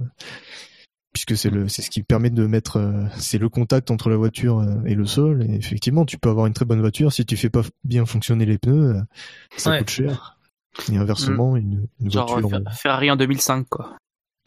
oui mais là oui mais là c'était c'était particulier c'était plus le pneu qui était pas vraiment non mais par exemple non mais euh, après euh, par exemple des années comme 2011 2012 euh, 2013 euh, ça se serait bien fait sentir parce que là le pneu était vraiment très important. Là il est un petit peu moins important parce qu'il se dégrade euh, beaucoup moins. Mais je pense que ce sera, sera utile oui. Après, est-ce qu'il y a des choses à dire Oui, rien d'autre à, à rajouter Bonne chance, quoi. oui, bonne... et Bonne Cocorico chance, Pierrot, j'ai envie de dire. On va rester dans le domaine de la technique et on va parler de Nicolas Tombazis, euh, le grec, qui était un ancien de l'ancien chef designer de Ferrari euh, entre 2007 et 2014, qui a rejoint la FIA euh, pour Ouais. devenir directeur de la monoplace. Alors, euh, il va travailler avec euh, avec Charlie Whiting notamment. Il, va, euh, il sera sous la direction de Gilles Simon, le directeur technique de la FIA.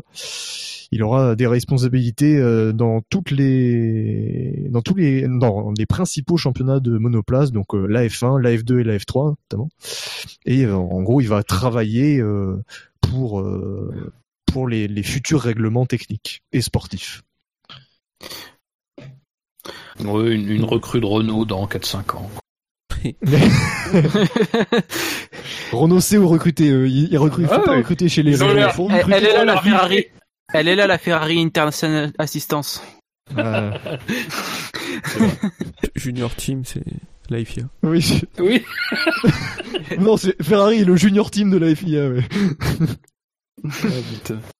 Euh, oui, non, mais euh, bah, enfin, c'est toujours dans cette lignée en fait de ce qui s'est passé avec Butkowski, quoi. C'est un peu, il y a un peu hein, des, des, petites, euh, les, les trucs bougent au sein de la FIA, euh, mais après, bon, alors après, euh, il est dans un rôle un peu, un peu plus grand, plus important que la Formule 1, mais malgré tout aura, aura des, des choses importantes à faire parce qu'il va quand même.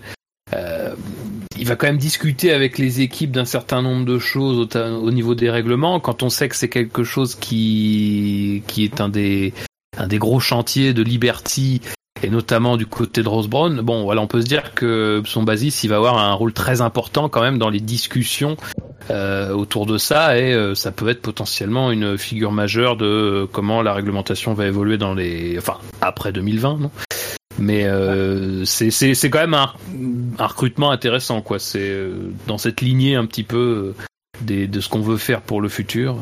Il aura, il aura un sacré challenge parce que Rose Brown a déjà, il en a déjà parlé plus, plus ou moins vaguement sur ce que qu'il comptait faire de la Formule 1, euh, de faire en sorte qu'elle puisse se suivre tout en étant aussi rapide. Enfin, voilà, il, il- visiblement la F1 euh, s'essaie de, de s'axer là-dessus histoire de, de pouvoir se passer du DRS par exemple. Je pense que, je pense que ça, il y a, y a- beaucoup de travail. Je pense que pour ça risque, il risque d'être euh, un poste clé effectivement euh, sur le prochain règlement. Bien messieurs, on va passer à une dernière actu avant les essais privés. C'est une actu que vous avez euh, tous euh, plébiscité.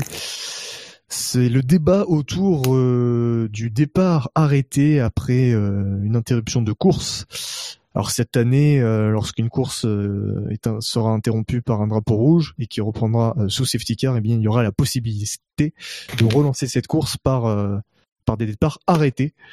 Euh, donc euh, au niveau de la procédure, euh, ben, lorsque la- la- il y aura la safety car et à la fin de, de cette safety car, des panneaux lumineux autour de la piste euh, afficheront le message SS. Euh, dédicace à Ascani. C'est vrai que dit comme ça. oui. Ça veut dire, euh, ça veut dire stand- standing start. Bien sûr. Ouais, bah oui, bien sûr. Voilà, et donc euh, avec ce, ce message, les, les pilotes se positionneront sur la grille dans l'ordre du classement avant l'interruption de course. Euh, mais euh, le, le directeur de course pourra choisir de, de faire un, un- un départ lancé si les conditions ne sont, ne sont pas optimales. Ça pose. Alors il y a eu un essai, un, un test de fait durant les essais privés. C'était mardi. Euh, Ah, il y a eu plusieurs.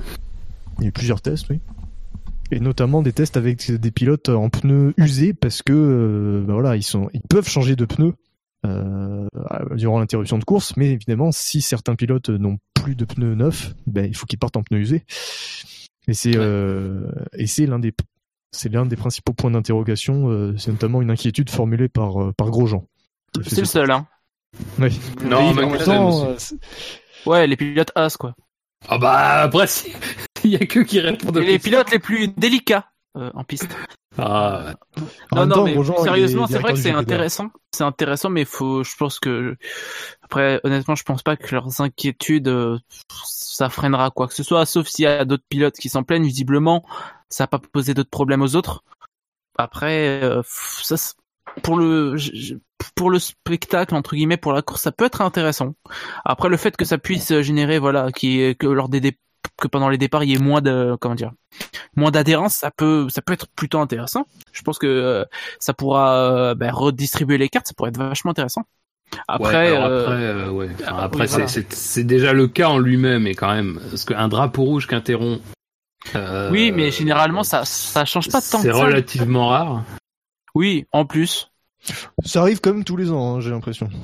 Oui, mais dans les séances d'essai, quoi. Bah, Enfin, Ah non, en course. Non mais je veux dire, oh, non mais attention, un drapeau rouge hors conditions climatiques, parce que quand, parce que vous pouvez être assuré que s'il y a drapeau rouge pour des conditions climatiques et qu'on reprend derrière, vous Oui, pouvez être assuré qu'il y aura départ lancé. Hein. Ouais, Ah, départ c'est- lancé. Ça c'est sûr. Donc parce que parce que en fait, alors je dois vous avouer que nous, quand on a eu euh, l'information des départs, en fait, on n'avait pas vu dans le règlement qu'il y avait eu ça qui avait été rajouté. En fait, le fait qu'après drapeau rouge pouvait y avoir départ arrêté. Euh, et quand là on l'a découvert, c'est quand même accompagné. Bah, en fait, comme comme la procédure qui a été mise en place l'année dernière et qui a toujours pas servi d'ailleurs, celle des départs euh, des départs arrêtés sous la pluie quand la voiture, quand la piste, enfin quand la course est lancée, pardon, sous safety car. Euh, en fait, c'est exactement le même principe en gros. Hein. C'est que voilà, on peut décider si les conditions sont pas optimales, on peut potentiellement décider finalement de rester sur un départ la- lancé derrière le safety car. Euh, moi, ce qui me fait dire que ces inquiétudes sont un peu. Alors après, il faut les entendre quand même parce que si si, t'as, si les deux premiers sur la grille euh, peuvent pas partir euh, et que pour une raison ou une autre les autres derrière peuvent, ça peut être quand même problématique. Alors après, c'est sûr que ça va relancer la course, mais ça risque de relancer la safety car aussi. Euh, mais euh, c'est quand même des inquiétudes qu'il faut entendre. Et moi, je me dis que si dans un cas pareil, par exemple, on est en fin de course, qui enfin déjà, si on est en fin de course, déjà qu'il y a drapeau rouge, il y a quand même aussi très peu de chances qu'on reprenne. Enfin bon, admettons qu'on soit en fin de course et que euh, il y a certains qui manquent de pneus. La FIA aura toujours la possibilité de faire des départs lancés et je pense qu'elle s'en privera pas dans ces conditions-là. Après, ça peut être intéressant dans des cas où, euh, par exemple, il y a un, premier départ, il y a un gros carton, drapeau rouge, on reprend par un départ. Euh, c'est ni plus ni moins que ce qui se faisait avant, en fait. Hein. Euh, avant, dès qu'il y avait un drapeau rouge, il y avait un deuxième départ. Quoi. C'était pas, euh, en fait, c'était c'était exactement la même procédure, euh, à l'exception, euh, à une exception près, c'est-à-dire que les pneus, l'allocation pneumatique était pas aussi restreinte qu'aujourd'hui. Et effectivement, c'est un problème. Mais euh, pff, dans l'absolu, ça change pas énormément. Et à mon avis, c'est pas des cas qui vont se présenter très souvent. Ouais. Ah, Après, faut il savoir suffit, dans, il suffit dans- d'une fois. hein. dans, dans quel but ils ont voulu mettre cette, euh, ce règlement en, Ah bah, place. pour quoi, le spectacle. départ. Ça peut être que pour le spectacle parce que euh, c'est pas pour la sécurité qu'ils ont mis ça en place et c'est pas pour euh, pour un problème d'équité qu'ils ont mis ça en place non plus puisque du coup c'est vrai que quand tu mènes la course euh, avec des pneus en fin de vie et que t'as as beaucoup d'avance euh, la course est interrompue et t'es obligé de reprendre avec des pneus usés euh, je pense pas que au niveau équité il y a mieux quand même et euh, donc oui non c'est juste pour le spectacle Ouais. voilà après il y a- le point positif, c'est le spectacle, et le point négatif, c'est euh, la, la sécurité et euh, l'équité, quoi. Donc, euh, je sais pas, j'essaie, enfin, Spider, C'est vrai qu'il n'y a, pas eu de. de... Enfin, le, le commentaire de Romain Grosjean, mais après, j'ai pas lu d'autres choses au niveau des autres pilotes. C'est ça qui. bah, ils ont rien dit, les autres bizarre, pilotes. Il n'y a pas eu d'autres plaintes de. Est-ce que c'est parce que Romain Grosjean est à la tête du, Oui, du JPDA qui fait que euh, on lui laisse plus la parole et on, on se met derrière, quoi. Il n'y a pas eu de, de plainte d'autres pilotes. alors, euh. Oui, c'est vrai, ça c'est pas faux. Ça peut être aussi ça qui explique effectivement. oui. Puis après, je vois aussi sur les sur la- l'article là. Je vois qu'a priori les deux As sont partis sur le le côté droit de la piste, donc sur un, un revêtement euh, neuf. Je pense pas qu'il devait y avoir beaucoup d'adhérence euh, déjà d'origine. Parce qu'il n'y a, Ouais. pas eu de- il y a pas eu de course, il n'y a pas eu de départ euh, déjà de fait d'avant. Donc ça peut peut-être jouer aussi sur le fait qu'ils aient trouvé qu'il n'y avait pas beaucoup d'adhérence euh, quand ils ont, ils ont simulé le, le départ. oui. Après, il a, il a, il a dit qu'il avait vraiment galéré à, à, à passer les rapports parce qu'il était resté longtemps euh, en quatrième. Enfin, il avait du mal à passer au-delà de la quatrième vitesse. Ouais. Et il avait parlé aussi d'une perte de 20 secondes dans le premier tour, rien qu'avec ses pneus usés. Bon, je sais pas si c'est s'il exagère ou ça me paraît beaucoup quand même, euh, 20 secondes. Après, en plus, c'était des essais qui étaient faits en fin de journée, donc Ouais, c'est ça, en plus, il faisait pas chaud. Il y a beaucoup de, oui, il y a- il y a beaucoup de paramètres qui colleraient pas. Mais enfin, bon, après, euh, des, un- un- un- une même procédure, par exemple à Bahreïn en fin de Grand Prix, euh, ça peut être compliqué aussi. Hein. Oui. Euh, bon. Après, mais de toute façon, à la limite, euh, qu'il y, ait que les pilotes As qui se plaignent, c'est une chose, mais euh, la problématique du fait que quand tu vas partir en pneus usés, ça risque de te créer de gros problèmes à l'envol, euh, c'est déjà l'argument qui avait été utilisé, un des arguments qui avait été utilisé pour refuser les départs arrêtés systématiques après safety car. Euh, entre Oui. autres choses, mais ça avait été un des gros arguments des équipes qui disaient mais c'est complètement fou euh, parce que à la limite, enfin tu vas te retrouver avec des gens qui vont juste s'arrêter et qui vont avoir des pneus euh, neufs et qui vont faire un départ de fou et des gars devant qui vont pas oser s'arrêter parce qu'ils étaient sur des stratégies et qu'ils risquaient de perdre des positions, qui vont se retrouver avec des pneus usés et voilà. Enfin, euh, cet, argument-là, il est pas nouveau que- qu'en fait quand qu'on le vérifie, même si les conditions sont peut-être pas tout à fait optimales. Euh, sur les, tests de départ, c'est logique et c'est aussi pour ça qu'on les fait. Euh, donc, euh, je pense que la FIA prend très bien aussi ses marques sur le sur ce qu'elle va s'au- s'autoriser dans le cas où on sera en- déjà bien avancé dans la course et les cas où on sera pas très avancé dans la course et là c'est totalement différent quoi. Euh, après, en plus, enfin, ce qui est aussi intéressant, c'est que ça nous fait aussi redécouvrir le fait qu'on a, on, on a toujours cette règle qui est maintenue, c'est-à-dire qu'on va pouvoir changer de pneu sous euh, drapeau rouge. Euh, ce qui avait été quelque chose qui avait été interdit puis remis en place, et donc là, on confirme bien que ça sera totalement euh, autorisé encore. Euh, bon voilà, c'est bien de c'est bien d'avoir des petits rafraîchissements du règlement euh, avant la saison. Ça permet quand même euh, de se mettre de se mettre au point. Mais, mais voilà quoi. Eh bien, messieurs, euh, voilà, on a évoqué ce, ce règlement au niveau des départs. Euh, eh bien, on va, on va parler d'un autre départ. C'est le départ de cette saison. Euh, avec Oh. les. Ah oui, ça, c'est une transition sortie là. Ah ouais, oui, là c'est- c'est incroyable. C'est magnifique. On est à un autre niveau. Ah oui, voilà. Le euh, départ de cette saison, les essais, les derniers essais privés avant euh, le coup d'envoi dans deux semaines à Melbourne, avec des températures euh, plus clémentes hein, que que il y a deux semaines, enfin qu'il y a dix jours, et donc un travail un peu plus significatif pour les équipes. Concernant les chiffres, alors le euh, kilométrage et les tours parcourus par euh, par les équipes. Mercedes sur cette euh, seconde séquence d'essais privés a réalisé plus de 700 tours. Ferrari est à, est, à, est à 630 tours environ. Les autres équipes de Toro Williams, Renault, Sauber, Red Bull, Force India et As, tout ça, ça se tient entre 500 et euh, 580 tours, donc euh, une fiabilité assez homogène, même s'il y a eu quelques problèmes techniques pour euh, pour euh, pour quelques-unes. Et puis McLaren qui euh, qui est la lanterne rouge et de loin, avec seulement euh, 339 tours parcourus euh, sur euh, la semaine dernière.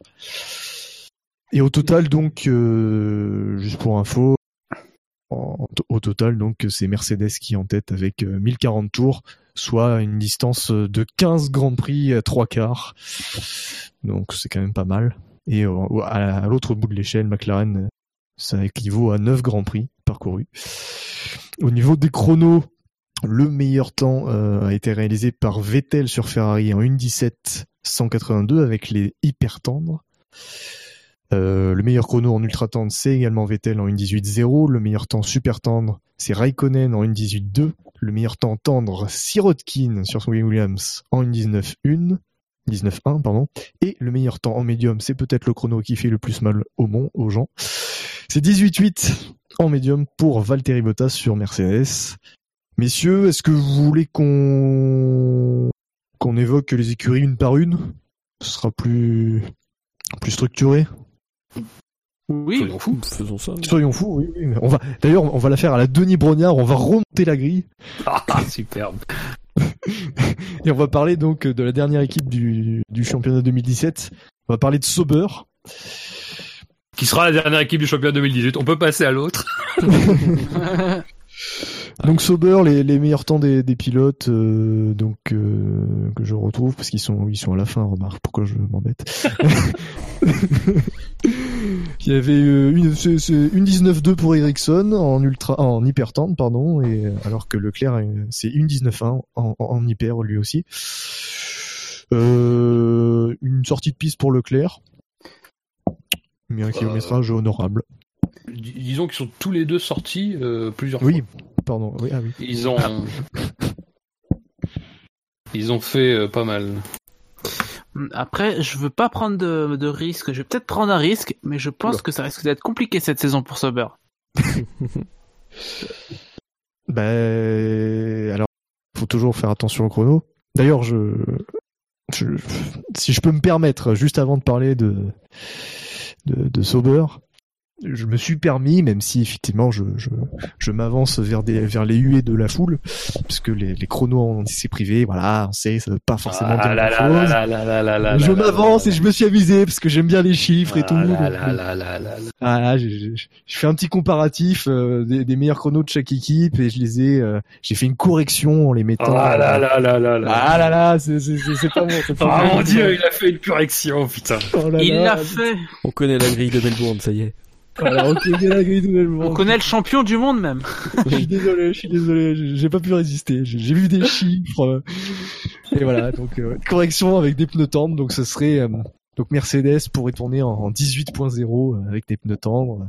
Ferrari Ferrari 18.6, Red Bull et As 18.7, Williams 19.1, Renault 19.2, McLaren 19.4, Force India 19.6, Toro Rosso 20, une 20.0, Sauber une 20.8. Donc voilà, c'est C'est juste pour le clin d'œil, sachant Et que. t'as voilà, t'as- t'as bon. fait le calcul sur combien de moteurs pourra utiliser McLaren cette saison? Ah bah le calcul est Je assez rapide. planifie hein. un 6 Ah, c'est- oula. Mais ne grille pas Sauber. Attends, on va en parler de McLaren. Ne grille pas Sauber. Pardon. Non, messieurs, oui. Parlons de Sauber. euh, voilà, malgré les précautions d'usage euh, qu'il faut apporter sur les, les chronos, euh, soyons soyons honnêtes de ce qu'on a vu, c'est en termes de rythme, c'est pas c'est pas terrible. Bah, il y a déjà eu comme une amélioration par rapport à l'année dernière. Oh ben, Il, y avait, il partait de Ouais, loin, donc forcément, zéro. il pouvait quand même. Mais après, je crois que c'est ceux qui sont le plus souvent sortis.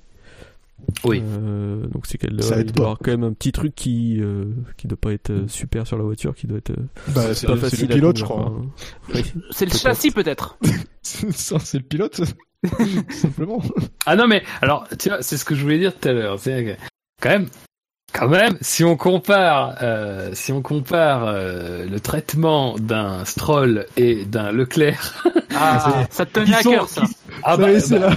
Oui, j'avoue que ça me tient à cœur parce que moi, j'ai rien contre Stroll, j'ai rien contre Leclerc, mais je constate que euh, d'aucuns euh, sont bien plus, euh, sont bien plus, comment dire, indulgents avec Leclerc qui est quand même, qui est quand même pas mal sorti pendant ses essais.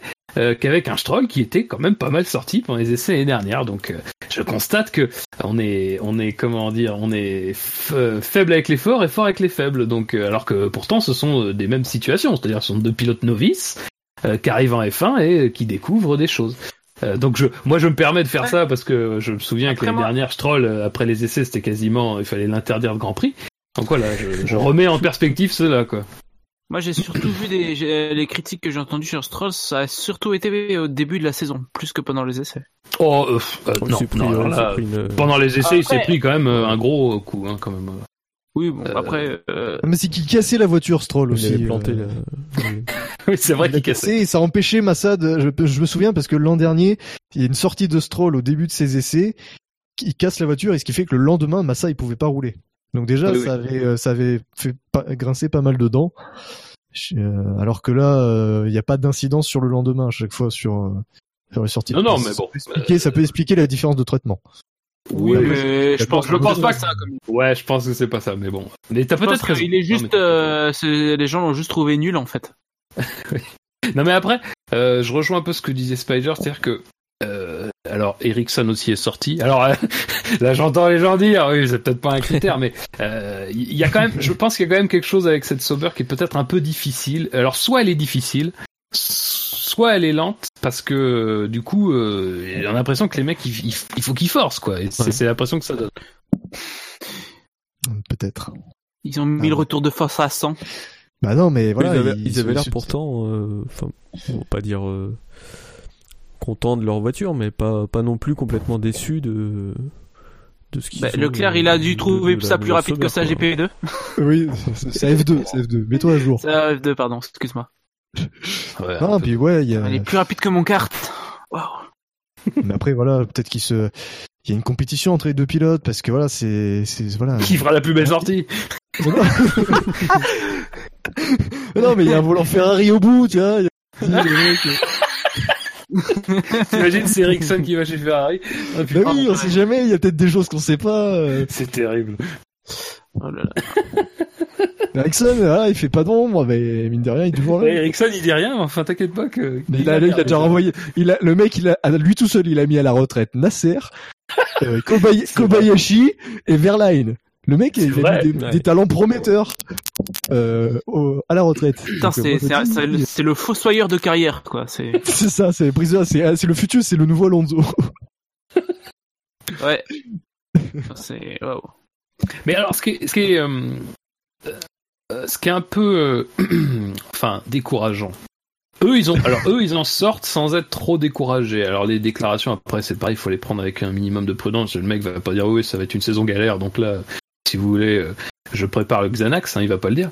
Euh, mais euh, le, le mec, mais mais quand même. Euh, Sauber, même si, encore une fois, moi pour moi, on est, on est encore à une saison de transition. Donc de toute façon, je pense que euh, il faut pas qu'on en attende, et je pense que eux-mêmes, je pense qu'il faut pas qu'ils en attendent énormément de cette saison-là. Un peu comme l'année dernière en fait. Même déjà l'année dernière, c'était déjà énorme qu'ils arrivent à rentrer deux fois dans les points, dont une fois quasiment à la régulière. Euh, mais disons que ils avaient quand même pas mal bougé de choses sur la voiture. Enfin, c'est vraiment, il y avait un petit travail sur notamment les pontons, sur la manière dont euh, l'air euh, est arrivé au moteur, tout ça. Donc, c'est pas seulement en fait euh, qu'un travail de, de, reprise, en fait, d'évolution d'une voiture. Ils avaient quand même changé pas mal de choses.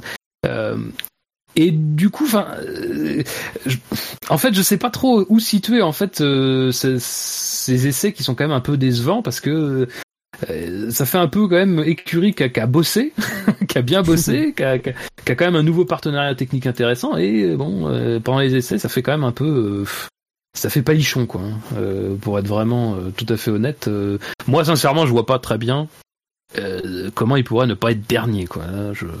Hmm.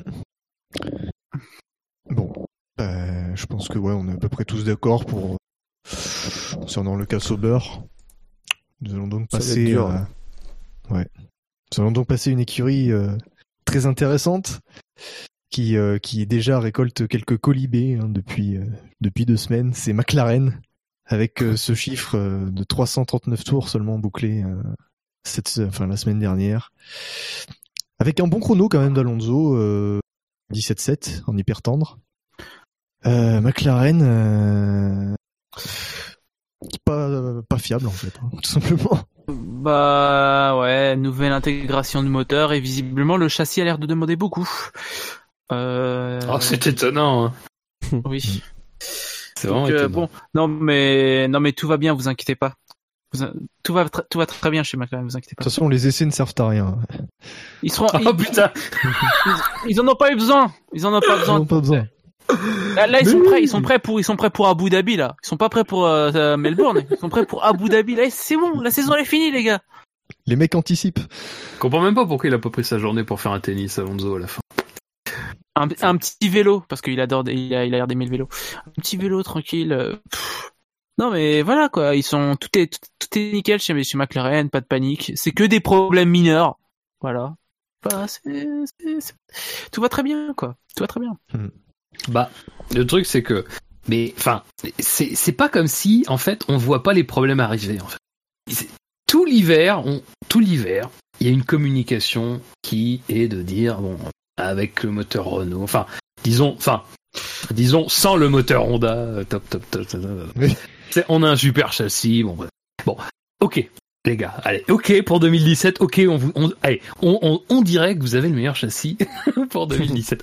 Mais du coup, les gars, maintenant c'est 2018, donc euh, faut pas faire les mêmes erreurs parce que même si Honda ils avaient, ils avaient bon dos et que ils en ont pris quand même pas mal sur la gueule, et encore une fois, euh, pour moi, en grande partie, à raison. On parle de Honda, hein, on parle pas de, de Zytec. Euh, je sais pas pourquoi je dis Zytec, je m'excuse auprès de Zytec. Euh, si vous nous écoutez. Excusez-moi, le mec. Mais du coup, je veux dire, euh, McLaren avait aussi ses torts. Et en fait, ils avaient ses torts surtout sur deux aspects. À la fois une communication un petit peu, euh, un petit peu, comment dire, optimiste. Et aussi le fait que, dans leur travail sur la voiture, ils n'avaient pas forcément euh, gardé beaucoup de marge d'erreur. et alors là, qu'est-ce qu'on a? Ben, C'est-à-dire qu'on a exactement pareil, c'est-à-dire que leur communication un petit peu optimiste, pour ne pas dire plus, se retourne contre eux parce qu'ils ont des problèmes. C'est quasiment les seules voitures à moteur Renault qui ont autant de problèmes. Et en plus, il y a encore ce fameux truc du problème de refroidissement, donc d'un problème d'intégration du moteur dans le châssis. Euh, bon, à un moment, même il y avait des, même des, problèmes de fuite d'huile qui n'étaient pas qui étaient pas dus au moteur. Ça c'est Mercedes, c'est hum, McLaren qui avait précisé. C'est des, problèmes qui n'étaient pas dus au moteur, mais qui étaient dus justement à l'installation. Bon, à un moment donné, euh, c'est pas possible quoi. C'est pas possible. Le pire, c'est l'échappement qui, qui brûle le, Mais oui, carrosserie. Ils font des trous de partout pour essayer de. Ça brûle toujours. vous savez, ça, ça, me fait penser euh, au début de Red Bull avec euh, avec le Renault. Ils avaient les mêmes problèmes de refroidissement comme ça. Ah oui, oui, oui. Parce que là, voilà. Mais je pense que euh, ouais, je pense qu'ils sont peut-être. Euh, en fait, je pense que j'ai l'impression qu'ils peuvent mettre le Renault, le Honda, le Mercedes, le Ferrari. Ils auraient ces problèmes en fait. Mais en fait, le truc c'est que ils ont mais moi je comprends pas en fait. Enfin, je comprends, mais en même temps je me dis, mais c'est pas possible en fait. Il y a, bien quelqu'un qui doit s'en rendre compte. Mais c'est qu'ils ont toujours ce, souci d'une grande agressivité dans la conception. Mais putain, ça fait trois ans que votre problème, c'est que votre moteur, il tient pas deux, tours, quoi, quasiment. Ça fait trois ans que vous faites pas un, top 5, quasiment. Ça fait trois ans, ça fait des années que vous avez pas fait un podium. Vous- Les gars, je sais pas, mais vous avez un moteur. Allez, on dit qu'il est mieux que le Honda. ça fait beaucoup de on dit que, mais allez, on dit qu'il est mieux que le Honda cette année. Allez, Mais attends, on dit qu'ils mais peuvent gagner pas- le titre. mais je sais pas, mais prenez pas de gros risques, quoi. Euh, en plus, en plus, il- parmi les trucs de communication qui étaient pas forcément euh, dithyrambiques ou qui étaient pas forcément positifs, il y avait cet aspect-là, c'est qu'ils ont dit, voilà, euh, comme c'est arrivé en fin de saison, l'intégration, ça s'est pas forcément fait exactement comme on voulait. Il y a des compromis qui ont été faits. On n'est pas totalement, enfin, en gros, c'était de dire, on n'est pas totalement satisfait de ce qui a été fait pour cette saison-là, mais ça justifie euh, par le fait qu'on a changé de motoriste. Bah alors du coup, ok, bah alors du coup, laissez la place à votre motoriste, laissez la place au moteur, travaillez pour que le moteur soit soit le, enfin, travaillez avec ce moteur-là en, en acceptant, en faisant le dos rond et en acceptant que vous n'ayez pas votre concept qui soit à 100% respecté. Mais du coup, je sais pas, épargnez-vous des problèmes un peu, un peu dommages quand même, comme ce truc de capot ou de refroidissement qu'il faut, il faut creuser des trous partout. À un moment donné, c'est quoi ça? Enfin, on parle quand même de McLaren à un moment donné, ça fait un peu peur, quoi. Les mecs, ça te bassine toute l'intersaison en disant ah ça vous allez voir, ça va être exceptionnel. Alors effectivement, le dernier jour, Alonso claque un temps. Mais enfin bon, je veux pas être, je veux pas être méchant, mais mon avis, le temps que claque Alonso est quand même beaucoup plus proche des capacités de la voiture que les temps qu'ont claqué les autres, et notamment Oui, Ferrari. Et selon ma correction, euh, McLaren. Oui, non mais en plus, Non, mais- les gens, les gens disent la voiture elle a un bon comportement en piste et tout. Euh, eh, bon, elle va souffrir d'un manque de puissance un petit peu du, du- intrinsèque au, au bloc Renault, mais du coup, est-ce que du, est-ce que le mieux, ça serait pas tout de suite d'essayer d'avoir une voiture qui soit avant tout fiable et qui puisse te permettre de profiter euh, pour après affiner tes concepts? Mais non, encore une fois, ils sont partis sur l'idée que bah, mon, non, mon concept il est là. Et mon concept, il est agressif, on l'assume, mais alors, Ah. bah, alors du coup, va falloir assumer les conséquences Après- de ce truc-là, quoi. Après, euh, pour mettre les choses dans, dans leur contexte, malgré tout ça, euh, voilà, ils ont quand même eu le moteur Renault assez tard euh, en 2017. Donc, euh, j'imagine que leur auto était déjà faite en fait. Enfin, Enfin, le, le, capot moteur, comme ça doit pas coûter, quand même, ça doit pas être super compliqué de le, de le rehausser un petit peu ou Ouais, d'avoir. mais je pense pas que ce soit. le Bah après, on sait Bah. pas. Hein. On sait pas. On sait pas les. Moi, je suis pas. euh, je veux pas m'a- m'avancer. Hein. Je suis pas aérodynamicien. Mais euh, voilà, ils ont peut-être fait ce qui. Enfin, j'essaie de leur trouver. Je fais un peu l'avocat du diable. Hein. Je dis pas que rien n'est de Non, leur après le capot, le capot c'est un problème, c'est un problème qui, qui est effectivement marquant parce que bon, ça fait quand même un petit peu amateur, mais bon, ils ont su, euh, disons, passer un petit peu outre. Mais après, il y avait toujours ces problèmes de fuite d'huile qui étaient permanents, quoi. Ça c'est Hmm. un peu plus inquiétant parce que bon, ça veut dire que c'est- parce qu'en plus on précise que c'est pas forcément le moteur le problème. Donc ça veut dire que c'est clairement l'intégration quoi. Donc euh, de ce côté-là, il y a peut-être un travail qui a été fait Ah bah. et là pour le coup en urgence, mais ça ils l'ont dit. Mais bon, Ouais, à mon avis, euh, la différence, je pense, c'est que, euh, par exemple, chez Toro Rosso, euh, eux, ils avaient déjà fait de quoi euh, fiabiliser en fait le de quoi bien intégrer le moteur euh, Renault parce qu'ils avaient tout simplement un, voilà un concept aérodynamique moins agressif, moins radical que le que le McLaren. Donc à mon avis, je pense que tout se joue là en fait. À mon avis, je pense qu'ils sont peut-être un peu trop ambitieux alors qu'ils viennent d'avoir un tout nouveau moteur. Je pense qu'ils sortent au même problème que Red Bull au début euh, du de l'RV6. Ils mais avaient non, mais ils se heurtent surtout au même problème que eux ont eu quoi. oui, que eux ont eu, oui, bien sûr, que eux ont eu avec Ah le oui. Honda. Après, le truc, c'est que le Honda, on sait pas, il y a, y a des problèmes qui viennent de Honda, des problèmes qui viennent de McLaren. Donc bon, voilà, la- la- le truc, il est là.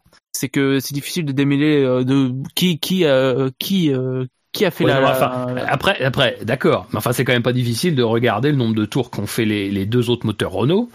Plus, c'est-à-dire plus, un peu plus. Oui, oui. Alors même si c'est pas non plus, même si c'est pas non plus euh, exceptionnel, mais c'est quand même quasiment 200 tours à chaque fois. Euh, 200 tours, c'est euh, c'est quand même euh, sur des essais hivernaux qui font 8 jours, dont 4 jours qu'on servait absolument à rien parce qu'ils faisaient euh, moins 12. Euh, bon, bah 200 tours, c'est quand même énorme. mais je crois, Voilà Ouais. quoi. mais je crois que le truc le plus, le plus débile, c'est limite la, la perte de roue, quoi, au, à la première journée.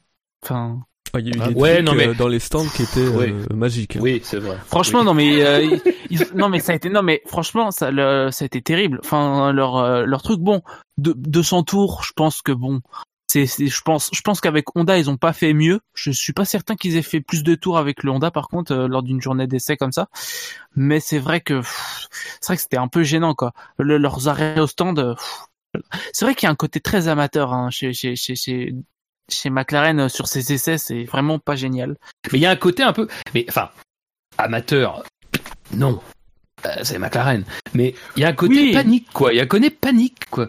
Euh, c'est un peu, c'est un peu, c'est un peu quand quand t'es quand t'es vraiment paniqué par des trucs. Enfin, il se passe ce genre de choses, quoi. Alors évidemment, euh, je pense pas que les mecs qui sont qui sont gourés avec les roues arrière et, et tout ce qui s'ensuit, ça soit dû à de la panique et à de la peur panique. Mais disons que tu t'as pas une certaine sérénité. Tu vois que ta voiture roule pas. Tu vois que tu bah, tu vois qu'en fait euh, finalement, alors euh, c'est relatif. Heureusement, ils ont quand même un peu roulé. Mais tu vois que tu roules moins que les autres.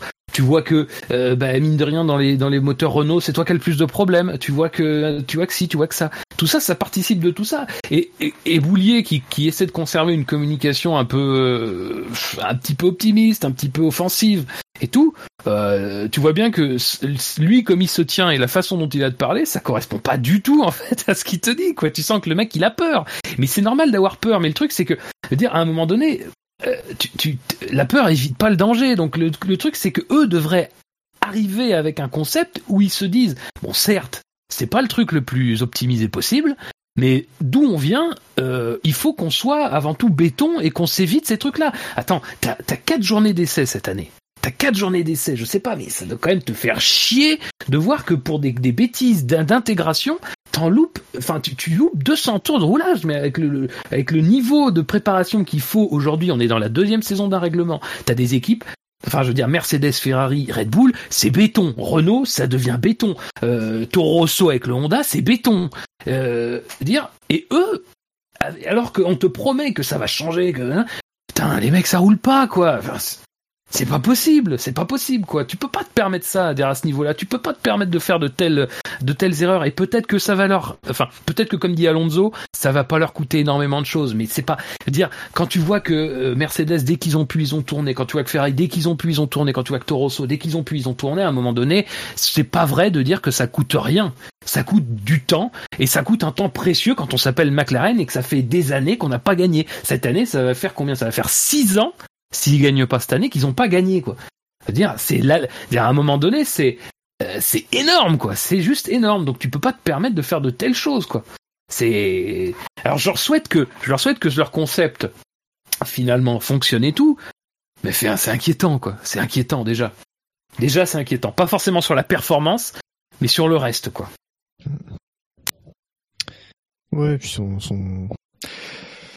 Pour en revenir à, la- à comment ils, ils conçoivent la voiture, c'est, enfin voilà, ils sont trop agressifs, ils, ils cherchent trop la performance tout de suite, alors qu'ils devraient euh, déjà essayer de corriger ce qui va pas, quoi. Ça, ça donne l'impression qu'ils euh, voient pas où ils ont été ces les dernières années et qu'ils se Ouais. croient toujours un, un, un top team à, à jouer de toute façon qui sache le, le, le haut du le haut de la grille alors que euh, rien n'est sûr même malgré si s'ils arrivent à avoir un moteur performant. Ils ont pas regardé le truc d'Amazon, je pense. Non. On leur conseille, on leur conseille d'ailleurs. Vivement la saison 2. Pas mal. Non, ils ont, euh, eux, ils ont regardé euh, euh, Toond. oui.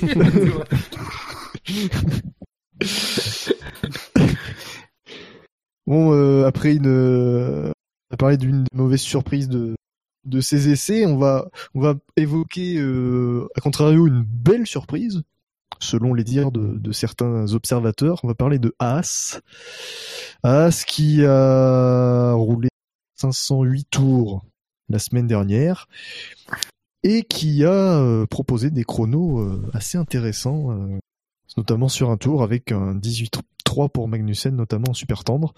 Les pilotes qui se sont montrés très satisfaits de, du comportement de leur voiture. Et selon selon certains observateurs, il y aurait il y aurait du potentiel chez cette As. Il y avait notamment pour ceux qui ont pour ceux qui ont regardé le, le Facebook Live de Julien Febro et de Laurent Dupin. Euh, voilà, on leur avait demandé un petit euh, leur pronostic de la hiérarchie pour le début de saison au moins et euh, voilà, ils s'étaient basés sur euh, sur les dires des des, des dires- enfin des du personnel technique de chaque équipe qui qui regardait un petit peu le les euh, les datas euh, GPS des voitures et il semblerait que As soit vraiment euh, soit vraiment très forte, soit au, moins dans la première moitié du, plateau. Qu'est-ce que vous en pensez euh? Ça me paraît pas farfelu. Vu que, vu que Force India bah, galère, on en reparlera tout à l'heure. Toro Rosso, à mon avis, ils vont pas, on va prendre beaucoup de risques avec le Honda pour le début de saison. On sait jamais, on sait pas ce qui va se passer avec McLaren. Oui, c'est pas, c'est pas complètement farfelu. Après, euh, de ce que, de ce qu'on a vu, euh, le, le châssis a l'air d'être étroitement dérivé de la, de la Ferrari de l'année dernière. Donc euh, oui, Oh. ça, ça, ça, ça peut être, ça peut être la, la bonne surprise. Après, on a vu début 2016 que pour les mêmes raisons, ça a été la bonne surprise du début de saison. Oui. Oui, non, mais là, on parle vraiment du début de saison, ça peut évoluer, mais. Mais il me semble que la voiture soit bien née. Après, oui, après l'enjeu c'est de savoir s'ils vont réussir à la développer. Ce qui était un peu étonnant avec euh, As, c'est que euh, en fait, c'est arrivé très tard en fait sur les essais parce qu'ils ont eu plein de petites couilles. Euh, notamment la première, oui, oui c'est le retour des petites couilles. oui. Effectivement, je... je sais que vous l'attendiez tous, mais euh, non, mais ils ont eu notamment des petits problèmes sur les deux premières journées, je crois. Je sais plus à combien de tours ils ont sur les deux premières journées de cette deuxième session, mais ils doivent pas être dans les. Euh, non, non, ils ont moins de 100 tours. Ouais, voilà. Et- 78. Ouais. Et ils ont eu plein de petits trucs comme ça. Je sais qu'ils ont eu un problème justement aussi de, de RS et ils ont eu dû avoir un problème de fuite d'huile aussi, il me semble. Mais ils ont eu un problème de RS, ça c'est sûr. Euh, et, et du coup, en fait, leur rythme est vraiment apparu.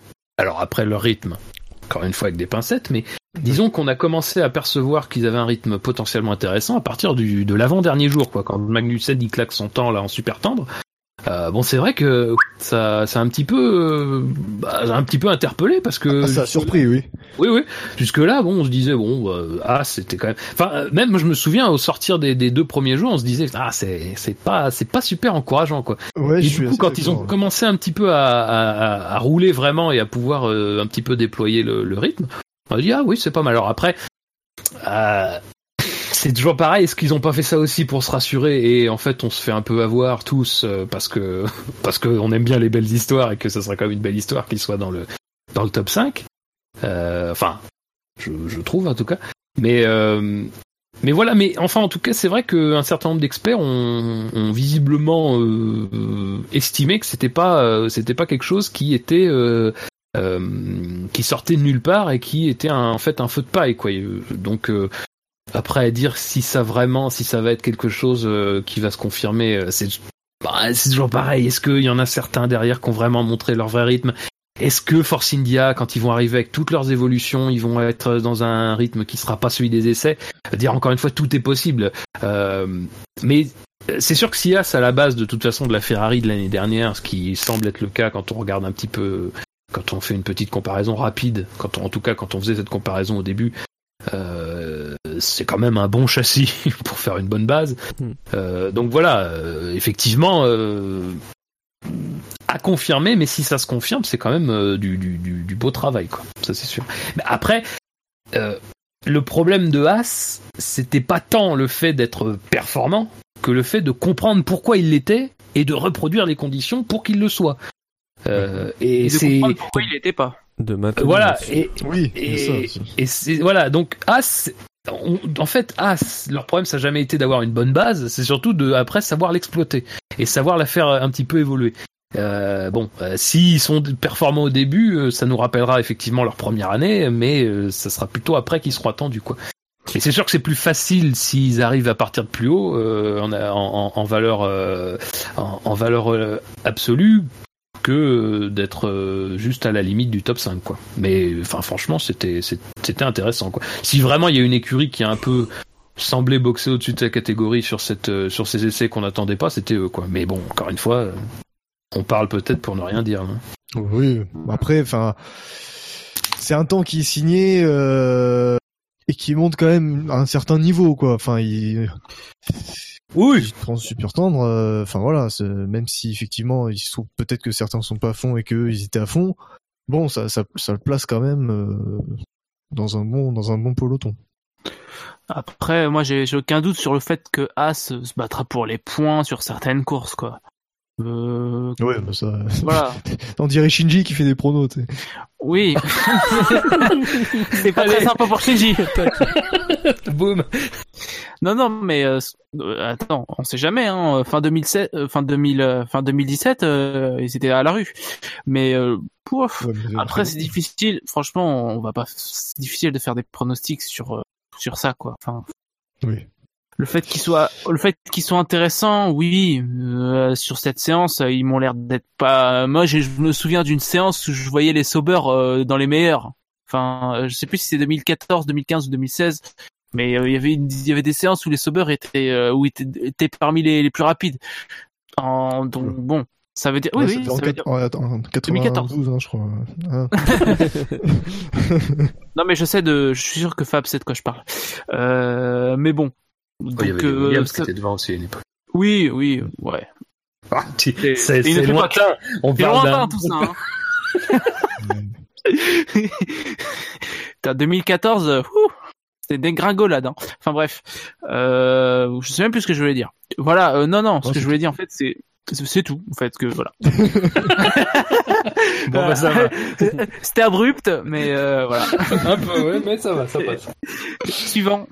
Bon allez, on va passer à, à une autre euh, une autre belle surprise de de ces essais, euh, surtout au niveau de de la fiabilité, puisque c'est Toro Rosso Honda. Euh, qui a bouclé euh, 498 tours sur cette période, sur cette semaine, pardon. Alors un premier jour euh, assez difficile avec pas mal de problèmes. Par contre, les trois autres jours euh, largement productifs, euh, avec plus de 100 tours parcourus, même plus de 150 tours sur les deux derniers jours. Donc euh, grosse satisfaction au niveau de la régularité, pardon, chez Toro Rosso. Hmm.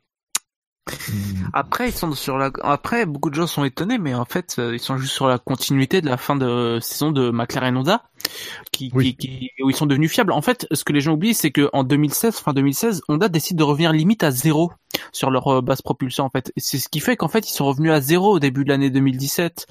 Donc, en fait, euh, en fait, ce qui se passe, c'est globalement la même chose qu'entre 2015 et 2016, en fait, où il y a des progrès. Ça va pas être génial, je pense, en termes de, de, de puissance, mais c'est vrai qu'il y a des progrès et qu'ils arrivent à faire des tours. Faut, faut reconnaître ça. Après, peut-être le, le, fait, je- j'en parlais tout à l'heure, le châssis, il est moins agressif probablement pour le moteur, donc ça doit jouer beaucoup aussi. Mais c'est vrai que c'est, ça reste un motif de, fa- de satisfaction de voir le Honda, euh, de voir le Honda euh, tourner. Je sais, Fab. Ben, je viens de, par- je viens de parler là. Bah, c'est- c'était c'était une demande de, de Toro Rosso de pouvoir faire euh, beaucoup de tours, donc ils, ont pu les faire. Après avoir à quel niveau de performance était placé le, le Honda, est-ce qu'il était en, en totale Ah, sécurité pour euh, pour pas avoir de problème ou est-ce qu'ils ont essayé un peu de le pousser on... Bah, visiblement, ils ont l'air de, de revoir leurs ambitions à la hausse, donc j'imagine qu'ils ont quand même dû essayer de le pousser un peu. Oui, mais alors, ça c'est qu'il Oui. faut connaître des ambitions d'avant. Oui, que, Oui, c'est vrai c'est vrai qu'avant On les ambitions 30 d'avant tours. c'était finir la course. Non, non, c'était Mais on oui, fait oui, 30 clairement. tours et puis on, on arrête.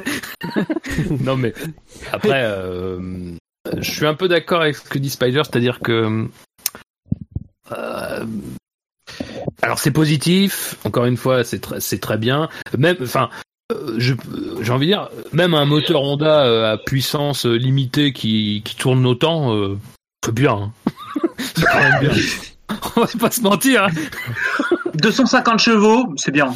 Mais ce que, ce que tu dis, ce que tu dis, Jassem aussi est très vrai, c'est-à-dire que effectivement les dernières, alors c'est pas une excuse, hein, parce qu'à un moment donné, euh, quand Oui, non, non, mais mondial je, dis pas ça comme Honda- étant. non, non, mais je, je sais bien que toi tu le dis pas comme ça, mais je veux dire, faut pas que ça sonne comme une excuse. C'est-à-dire, c'est que Honda, c'est pas parce qu'ils refaisaient une architecture moteur qu'ils étaient obligés de faire, de faire un moteur qui roule pas, quoi. Ça, c'était la première idée.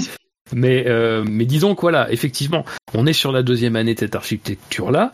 Euh, on est sur une écurie aussi qui va te permettre, à la fois parce qu'elle est un laboratoire pour la grande écurie, et aussi parce qu'elle est moins exposée, et ben sans doute de faire un peu plus de choses qui vont te permettre à toi de progresser quand t'es Honda. Là où McLaren bah, servait aussi principalement les intérêts de McLaren.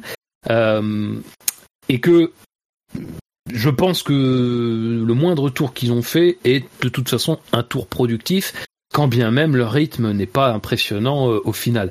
Et euh, de toute façon, euh, encore une fois, c'est c'est c'est c'est une chose de de, de d'avoir un rythme énorme, mais si t'as pas le moteur qui te permet de suivre, euh, on est, enfin, qui te permet d'arriver, encore une fois, ça sert à rien. Donc autant, quelle que soit leur utilisation moteur, arriver à travailler, surtout qu'ils ont dit, alors après on les croit, on les croit pas, mais euh, je vois pas très bien pourquoi ils mentiraient là-dessus, que autant la première semaine ils avaient utilisé euh, trois moteurs euh, pour ces essais-là, Autant la deuxième semaine, ils en ont utilisé qu'un, nous, nous disent-ils. Donc c'est quand même positif aussi parce que ça veut dire qu'ils peuvent aussi, ils ont pu travailler, ils ont pu faire un certain nombre de choses sans avoir à se préoccuper de la question du moteur. Euh, donc voilà, tout ça est Bah, très bien. Et euh, encore une fois, quand euh, alors, et ce qui est intéressant aussi, moi, ce que j'ai trouvé euh, et qu'on avait un peu entrevu, d'ailleurs, on en avait parlé dans une des émissions d'actu précédentes sur euh, la communication qui avait un peu changé, c'est qu'on a bien vu aussi que on a totalement remis en remis la, la communication euh, à un autre niveau, quoi, chez Honda. Et on a vu notamment que sur les réseaux sociaux, ça se répondait avec euh, le compte Twitter Toro Rosso. On faisait même des blagues sur sur McLaren. Donc bon, alors là, après tout le monde se calme, mais euh, il y avait une Oula, petite vanne ils sur le sentent fait que plus, là. Ils sentent plus non, là. non mais dire c'est intéressant parce que ce qu'on a beaucoup reproché à Honda en fait euh, quand euh, quand euh, il travaillait avec McLaren et ce qui était tout à fait visible en fait et notamment dans le documentaire d'Amazon, c'est que on, on était face à des gens qui, qui avaient du mal à s'ouvrir chez Honda, euh, notamment à leur à la fois dans leur processus de fonctionnement, dans leur mode de fonctionnement et dans leur communication. Là, on voit que euh, et notamment ça a été dit aussi sous l'impulsion de Toro avec même carrément des cours de communication pour arriver à quelque chose qui soit un peu plus, euh, un peu plus euh, sans doute ouvert un peu plus euh, avenant. que voilà, on a modifié quelque chose de ce côté-là aussi. Et je pense que même si à la limite on n'est pas la performance suffisante pour, je ne sais pas, jouer régulièrement le top 10. Je pense que ce sera le, je pense que ça sera le cas. Je pense pas qu'il joue régulièrement le top 10, mais bon, eh, écoute, on verra. Mais le truc, c'est que je pense que on part sur de bonnes bases. On part sur un travail qui va être un travail de fond. Tout le monde le sait, tout le monde en est conscient. C'est presque l'écurie idéale pour le faire. Il n'y a pas d'attente. euh, Il n'y a pas de danger non plus. Euh, Il y aura- il y aura peut-être des frustrations Oui. parce que c'est humain. Non mais attends, il y aura peut-être des derrière quand même. oui, mais oui, mais je veux dire, Red Bull, je pense qu'il chapeaute tout à fait ce travail-là, et que ce travail que, que- qui est fait avec Toro Rosso et qui va être aussi un travail, on va essuyer des plâtres, alors que ce soit en termes de, de fiabilité moteur, que ce soit en termes de communication, que ce soit en termes de performance, que ce soit euh, dans d'autres domaines, on va essuyer les plâtres, mais avec Toro Rosso. Et ce travail-là est évidemment regardé de très près par Red Bull, notamment parce qu'on disait tout à l'heure, avec la question du moteur, et que même si Renault, ça reste une option, et ben forcément Honda, c'est l'autre option, et que euh, quand Honda, si Honda arrive chez Red Bull, ça sera pas pour faire euh, de la figuration, et ça sera qu'on on voudra qu'à ce moment-là, on ait un partenariat qui soit un partenariat fort pour les deux parties, mais Là, on est dans un dans un moment où on a beaucoup roulé, on a on s'est fait plaisir au niveau de la communication, on a globalement un sentiment positif qui ressort, quel que soit en fait le niveau de performance. On a un sentiment positif qui ressort. Quand à côté McLaren qui a passé son temps en fin d'année dernière à taper sur Honda et à t'expliquer que c'était quasiment que de la faute de Honda, et ben se sont pris les pieds dans le tapis. Et encore une fois, qu'importe en fait que ce soit la réalité euh, du milieu de saison ou de la fin de saison, ce qu'on dit là, déjà ça teint- c'est quelque chose qui va marquer un petit peu, qui va teinter un petit peu le début de saison de Toro Rosso et de Honda, et qui va finalement donner un peu plus de d'oxygène et à ce partenariat. Et voilà, encore une fois, qu'importe les résultats, je pense que c'est très bien démarré et du mieux possible en fait pour euh, les, les défis qui les attendent. Rien d'autre à rajouter sur, euh, sur Toro Rosso?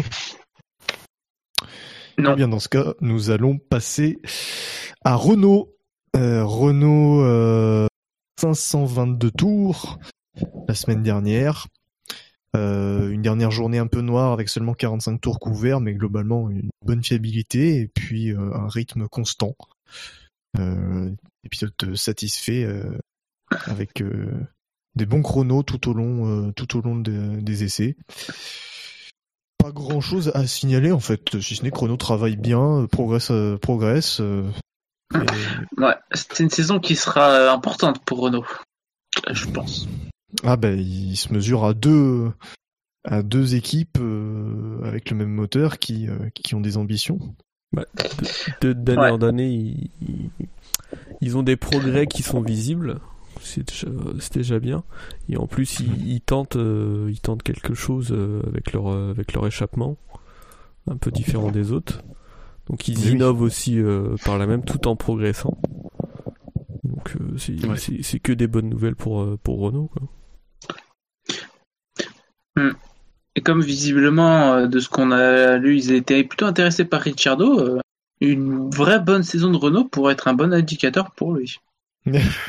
Et- Non mais c'est vrai, à partir du moment euh, ils ont fait une demande, il me semble, ils ont fait une proposition l'année dernière qui leur. Donc c'était pour faire un peu écho à ce que ce que je disais tout à l'heure, que ça, ça, Ah, ça peut jouer aussi, Ouais, je, bon, je sais pas. mais j'y crois pas spécialement. Ouais, non, moi non plus. Je pense que Ricciardo, il est plus. Là, pour le coup, Ricciardo est très pressé. je Oui. Pense qu'il, je pense qu'il sent que ça peut lui échapper, donc euh, Renault, je pense que c'est pas un bon pari tout de suite. Mais Ça en tout cas, c'est ça reste un constructeur, ça reste un constructeur. Oui, oui, non, mais ça reste un constructeur, mais enfin, bon, on verra. Mais Il, il part de loin quoi. Ouais, ils partent de loin. Ils partent de loin et c'est. euh, Enfin, je, encore une fois, je leur souhaite, euh, je leur souhaite de, de- que ça se passe euh, pas comme je dis, mais mon avis, les titres euh, de la fin de la période euh, du V6 turbo hybride tel qu'on le connaît aujourd'hui, C'est euh, fini, c'est trop tard. ça sera sans doute pas pour eux. Hein. Ça sera sans doute. Alors s'il y a bien une écurie qui peut déloger, euh, enfin s'il y a, allez à la limite, je peux mettre Red Bull, mais j'y crois pas trop non plus à Red Bull. Mais je pense que ça, ça malheureusement n'ira pas une, une écurie hors top 3 quoi. Donc euh, Ouais, c'est re- c'est Mercedes ou Ferrari quoi. ouais, je- ouais, je pense qu'on peut limiter ça au top 2 presque. hein. Mais bon, enfin. Encore une fois, je- j'espère me, j'espère me tromper. Et euh, si euh, Renault arrive à faire euh, des choses bien, euh, ça sera tant mieux pour eux. Mais euh, mais ça sera impressionnant qu'ils arrivent à renverser la vapeur. Quoi. Après, c'est sûr que Renault, ce qui est bien, euh, c'est que l'année dernière, alors même si tout n'a pas été parfait euh, sur un certain nombre de domaines, la fiabilité, ça en fait partie. Mais bon, ça, c'est Le deuxième malheureusement pilote le, le deuxième pilote aussi. Mais Bah, le fait qu'il y ait deux gros, pilotes, c'est déjà pas mal. c'est oui, c'est vrai. Mais en gros, sur le fait que euh, on progresse d'année en année, c'est une chose. Mais on progresse dans l'année aussi, c'est très bien. C'est mieux.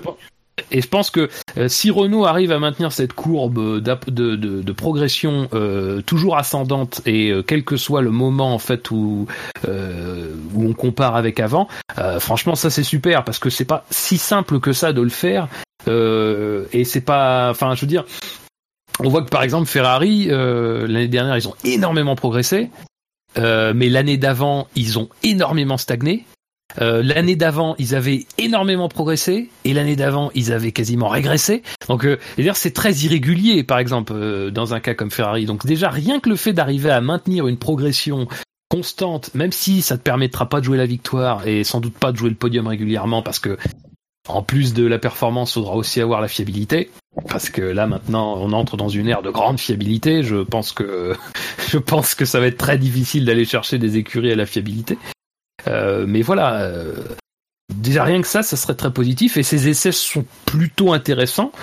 Euh, mais bon, encore une fois, à confirmer tout ça, à confirmer aussi la légalité du dispositif de l'aileron, parce qu'effectivement, il est, il est, il n'y a pas de raison de douter, mais bon, euh, il y aura sans doute des raisons pour les autres équipes de se questionner. Hein, ça c'est Ouais, mais bon, aussi.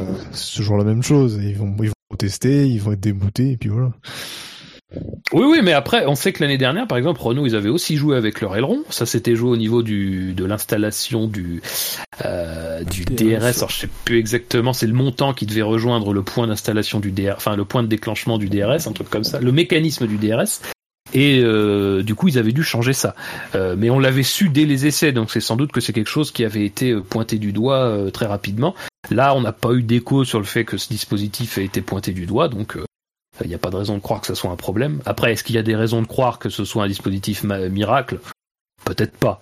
Mais en tout cas, ce qui est, ce qui est vrai, c'est qu'il il garde toujours cet esprit un petit peu, qui est un esprit un peu, euh, enfin de tout temps de Renault en F1, c'est-à-dire d'innovation, de tenter des trucs. Euh, Et voilà, bon, après, euh, c'est aussi une voiture qui reprend des concepts euh, de qui ont été qui ont été un peu mis en avant l'année dernière, donc il n'y a pas de raison qu'il n'y ait pas de progression non plus et avec une belle paire de pilotes, il n'y a pas de raison non plus que de pilotes, de pilotes. J'ai pas dit couilles. Non, Une belle paire de petites couilles. Une belle paire de petites couilles. Non mais oui, voilà, c'est sûr. Après, Hülkenberg, il a dit que euh, voilà, les ingénieurs avaient été vraiment agressifs dans pas mal de domaines.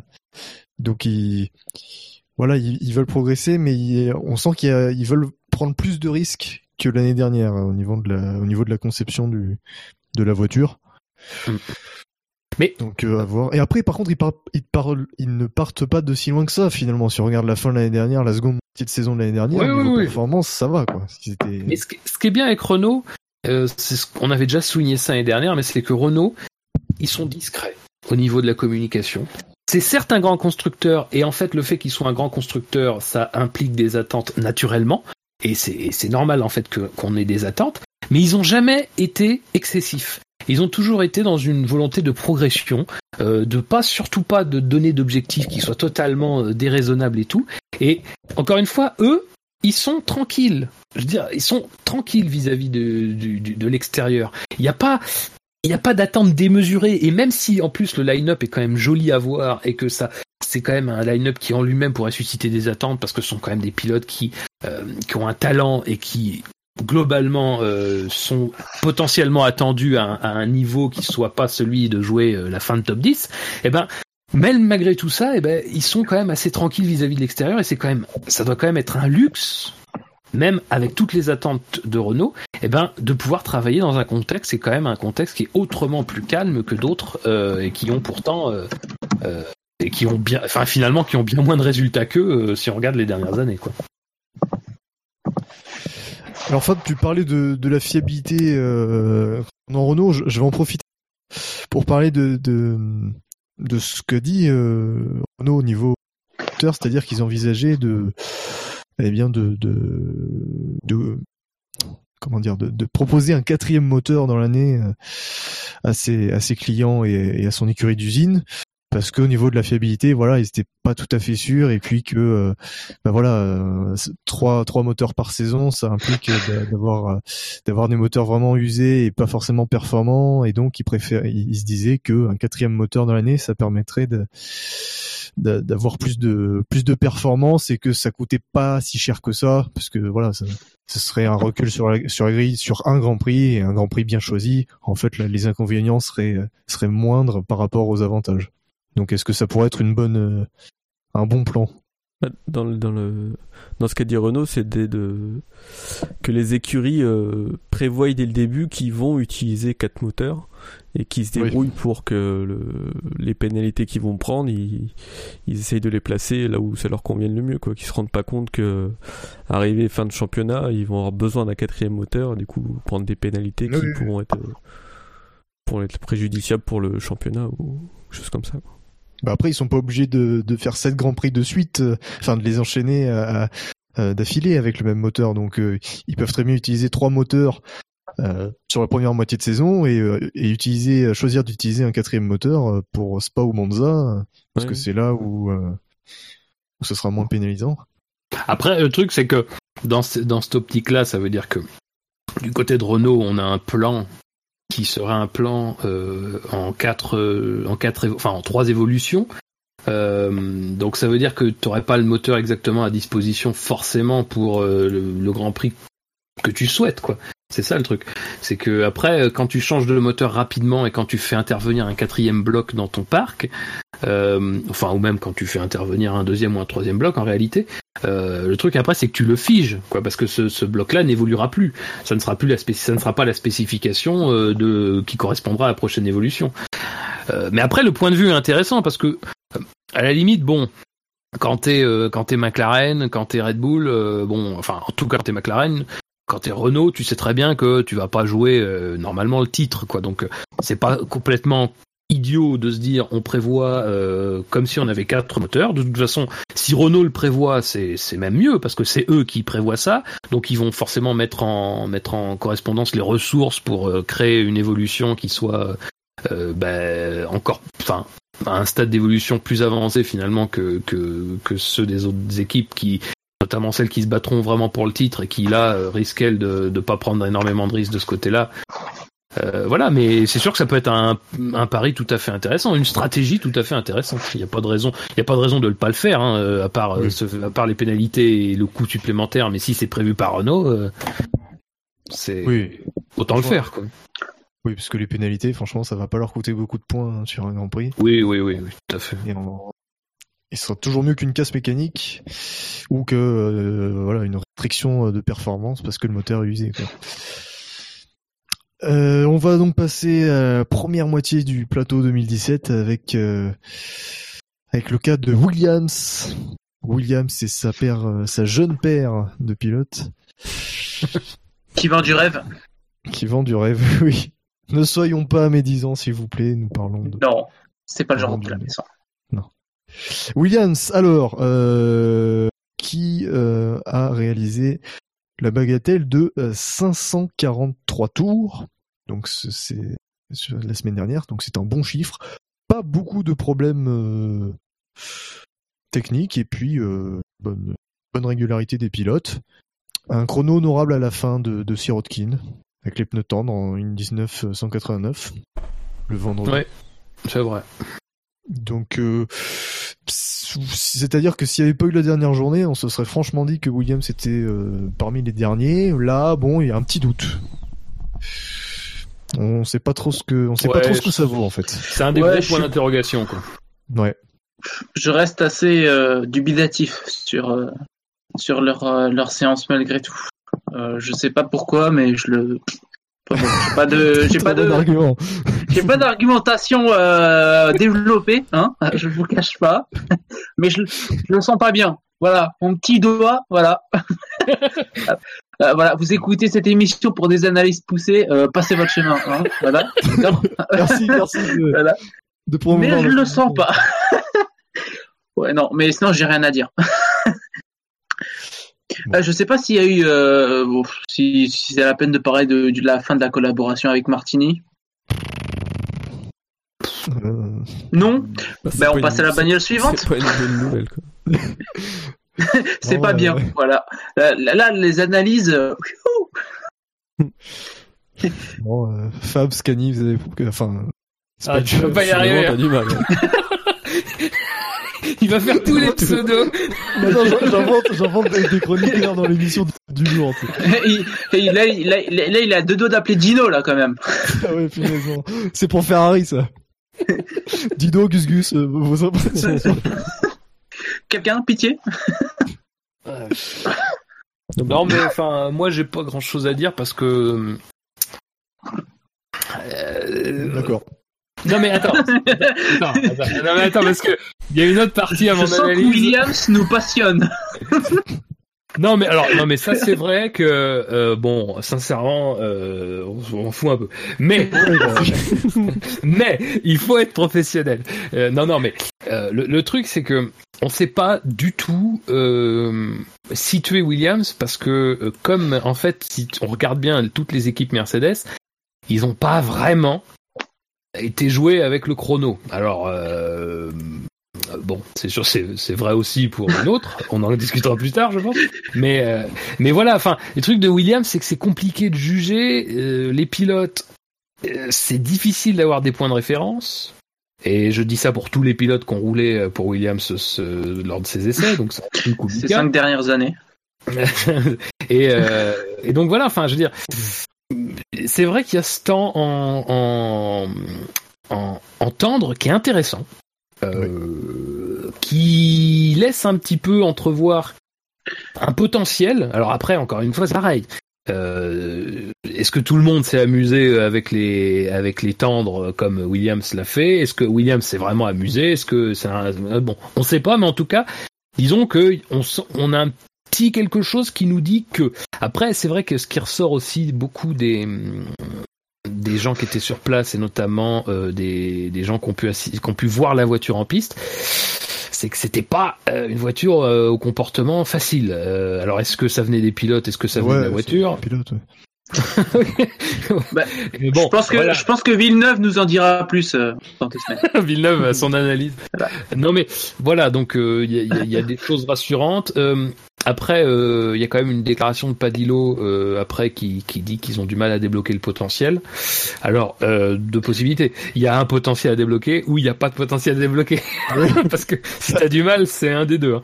Euh, donc, euh, s'il y a un potentiel à débloquer, tant mieux. S'il n'y a pas de potentiel à débloquer, euh, euh, Mais dommageable. le potentiel, il vient de la voiture ou des pilotes? Eh ben des deux, ça, des deux, mon, mon- mon bon monsieur. Dans, dans, les deux cas, soit il y en a, Ah, de, soit il y toute en a façon, pas. hein. de toute façon, du côté des pilotes, il y a un potentiel à débloquer un- un- indéniablement. Euh, que ce soit du côté de Stroll, euh, qui va être à sa deuxième saison euh, et qui est encore un très jeune pilote, et du côté de Sirotkin, qui sera à sa première saison et qui, qui a quand même, même si moi je considère que c'est un pilote qui, qui, je pense, sera intéressant, euh, il a quand même des défauts à gommer qui, euh, en F1, euh, s'ils sont maintenus, euh, ça va pas durer très longtemps. Quoi. Euh, en tout cas, ça pas, pas à très haut niveau. Donc bon, à voir. Mais c'est franchement c'est un point d'interrogation et là pour le coup, moi je me prononcerai pas vraiment sur. disons qu'il y a rien qui te rassure potentiellement euh, sur le fait qu'il soit dans le top 5 quoi. Mais après, euh, Ouais. je sais pas. C'est ça, il y a rien de. Ça inspire pas la confiance, quoi, de, de tout ce qui est ressorti de ces essais. Et plus le. le- Bah, disons que le seul point positif, c'est qu'on voit pas Dilo, quoi. En fait. C'est rassurant quand même de voir Padillo, c'est quand même quelqu'un de, de, de, de référencé, de connu. Eh, Williams. Bon. t'as coupé Spider pour cette intervention? Bah écoute, euh, j'essaie de, dire des choses. Oui, t'es pas obligé hein. Je sais, mais il veut, il veut pas passer à Red Bull. Il veut, il a pas envie de parler de Red Bull tout de suite, donc il essaye de, de, Ah. de du temps. Ah non, mais, mais Red Bull, j'aurais des choses à dire, mais dans Miss Monoplace. Non, non, non, non, non, ne nous écartons pas, restons dans l'actu. Spider, tu peux finir ta Ouais, ce phrase. que, hein, non, ce que je voulais. t'appartiendra plus. Ce que je voulais finir de dire, c'était le, le fait que Kubica ait laissé les, les pilotes titulaires le, le vendredi, euh, alors qu'ils devaient rouler.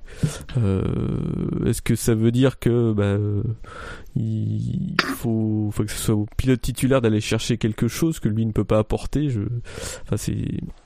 c'est- S'il y a quelqu'un qui a de l'expérience, c'est bien lui, Ouais. a priori. Oui, mais c'est aux titulaires de, de s'adapter à la vote. C'est eux qui vont rouler, donc c'est à eux de, de débloquer, euh, de s'habituer à la machine, de, de trouver les réglages, parce que lui, les réglages qu'il va trouver, c'est peut-être pas les, les, les bons réglages pour les autres. Enfin voilà, chaque, chaque pilote Après, est il a, il- différent. après son retour technique, il est quand même important, quoi. Enfin, ils l'ont quand même recruté pour quelque chose, l'ami Kubica. Donc, euh, si c'est pour qu'il qui qui donne aucun retour, enfin, il en a quand même donné, je pense, mais visiblement, bon, c'est vrai qu'il a préféré laisser du temps. Il s'est peut-être dit c'est bon, on est à fond. C'est mort, c'est mort, c'est mort. Allez, on je, J'ai pas trop envie de rouler en course en fait. Oui, je rentre plus dans votre truc là, c'est complètement dégueulasse.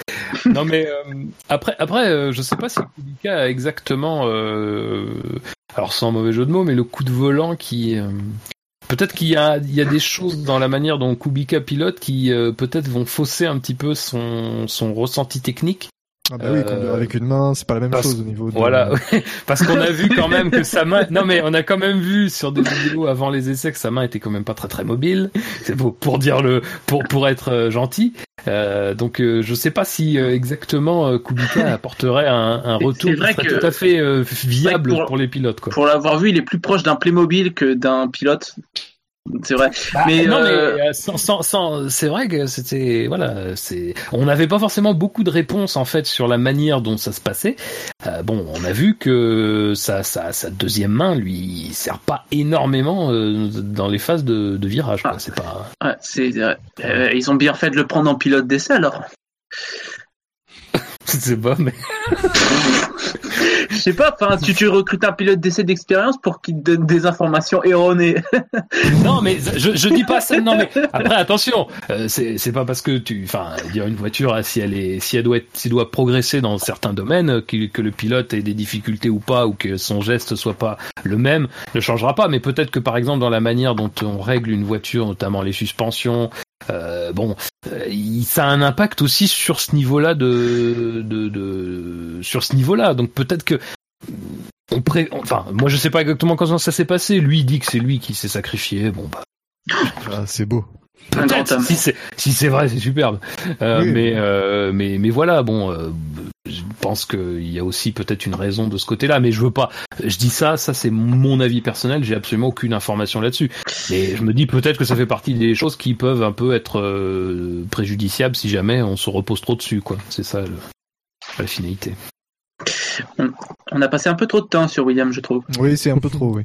On va, on Oh. va passer du, du côté euh, du côté rose avec Force India.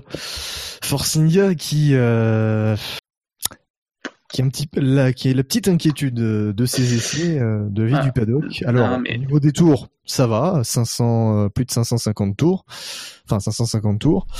Euh, pas de problème de fiabilité apparent, mais euh, des, des chronos régulièrement dans le dernier tiers du, du plateau. euh, Bah, leur package est plus proche de celui euh, de, de l'auto de 2017 que de celui de cette année. Visiblement, de ce que j'ai compris, ils ont un gros package prévu pour, euh, pour Melbourne. Ouais. Donc, euh, euh, ouais. Pourquoi Donc, je pas pense le que mettre ça- à Barcelone quoi. Ah, mais parce que c'est, je sais pas, c'est pour, je sais pas, pimenter les choses. Je sais pas. Oh, c'est trop facile, c'est- ça fait au quatrième. Hop. Comme ça, la, la surprise, tu vois.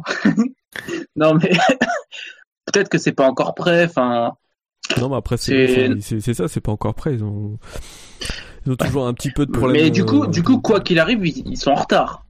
Euh, ils sont quand même vachement en retard. Parce que euh, là, du coup, les essais, c'est pas qu'ils servent à rien, mais on n'est pas loin, quoi. Mais c'est vrai que bon, ils Ah risquent, non, de, parce ils que risquent, non. ils Ah, risquent c'est de pas nous refaire une euh, une spéciale Force India, quoi. Faire un début de saison euh, pff, pour faire un bon, une bonne fin, quoi. Enfin, Le- les, essais ont pas servi à rien parce qu'ils sont. oui, Ils les pneus que- et compagnie. hein. Bah, ils ont dit qu'ils, voilà, enfin, euh, la voiture. Mais ils ont pas roulé reste- avec la voiture de 2016 non plus. Hein. Voilà, ça reste une base de travail Oui, sur laquelle après ils, imp- ils pourront implanter un certain nombre de choses.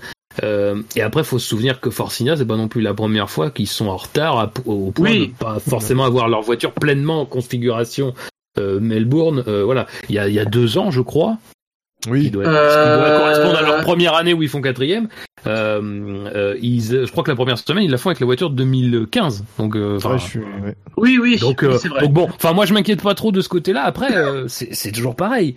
Euh, effectivement, quand t'as un package qui est prévu pour Melbourne que t'as pas essayé, euh, tu vas arriver sur Melbourne en l'essayant. Euh, T'auras eu des données qui seront pas forcément tout à fait euh, en, co- en concordance.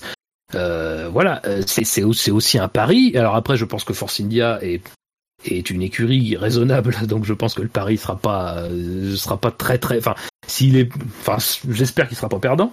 Je voilà, mais ça reste quand même quelque chose qui euh, qui effectivement ne nous permet pas en réalité de les juger vraiment pour le coup, parce que eux ont assumé de dire euh, c'est pas c'est clairement pas notre voiture euh, pour Melbourne. Après, est-ce que est-ce que si à Melbourne ça tourne vinaigre, ils vont pas être obligés de se rabattre sur euh, quelque chose dont ils auront eu la connaissance avec les essais euh, ça, va être- ça peut être une possibilité, mais bon. c'est- Après, Là, en l'état actuel euh, des choses, on peut pas dire grand chose. Quoi, Il y, en a- il y réalité. avait aussi le discours des pilotes qui était pas très très rassurant. Ils étaient pas super optimistes. Enfin, sur la voiture qu'ils ont eu. Bah, ça dépend du pilote. Perez était assez pessimiste sur la place de, de Force India, alors que Ocon disait ouais, euh, franchement on avance bien. Oui, c'est vrai, ça, c'est vrai qu'il y avait un discours. Donc les deux ont un discours euh, très différent. C'est Ouais. Mais Encore une fois, là aussi, on n'a rien à dire, quoi. Mais c'est vrai que c'est un peu habituel chez Force India, quoi, de de mal démarrer, de nous faire peur un peu, puis au final, de... Oui. ça tourne. Quoi. ouais à, à voir. Mais pff, moi je suis dubitatif quand même parce qu'effectivement, euh, même s'ils avaient un- s'ils ont un nouveau package pour Melbourne, enfin ils vont prendre beaucoup beaucoup de retard. Enfin, Bon, après, euh, ils ont toute la saison. hein. ouais, mais bon. Ouais, mais après, le truc, c'est que que, que Oui, c'est que t'es en décalage euh, tout le temps, quoi. Bah c'est oui, t'es en décalage et puis surtout euh, un package, ça veut dire des orientations euh, dans dans les choix que tu fais.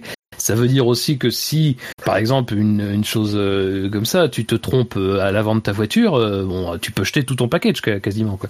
Euh, donc il y a, voilà, Ouais, il y a- c'est vrai. je pense, j'espère qu'ils ont travaillé les, enfin, je, je Mais je pense que encore une fois, c'est vont, en India. fait.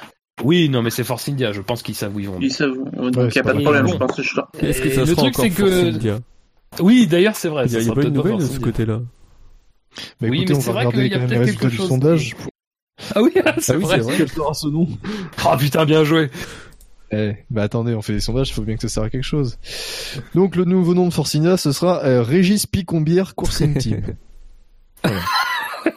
Oui, C'est un très beau choix, nom. un choix stratégique leur discutable. Personnellement, j'aurais pris PQ Power Plus, Oui, oui. Ouais. Le logo était évident, en plus. C'est- Ouais, ça... puisque c'est rose, voilà. Plus Power. Ah, il y avait Giroud, Cristalline, écurie de course, dis donc. force pas Pérez dans le mur, c'est pas mal aussi. Oui, d'ailleurs, à noter que c'était un, un sondage qui était en fait un deuxième sondage sur le nom de Force India, parce qu'on avait Oui, déjà oui. fait un l'année dernière. Euh, Force India, c'est vraiment notre équipe, quoi. C'est vraiment... D'ailleurs, je vous propose, on refait le sondage là.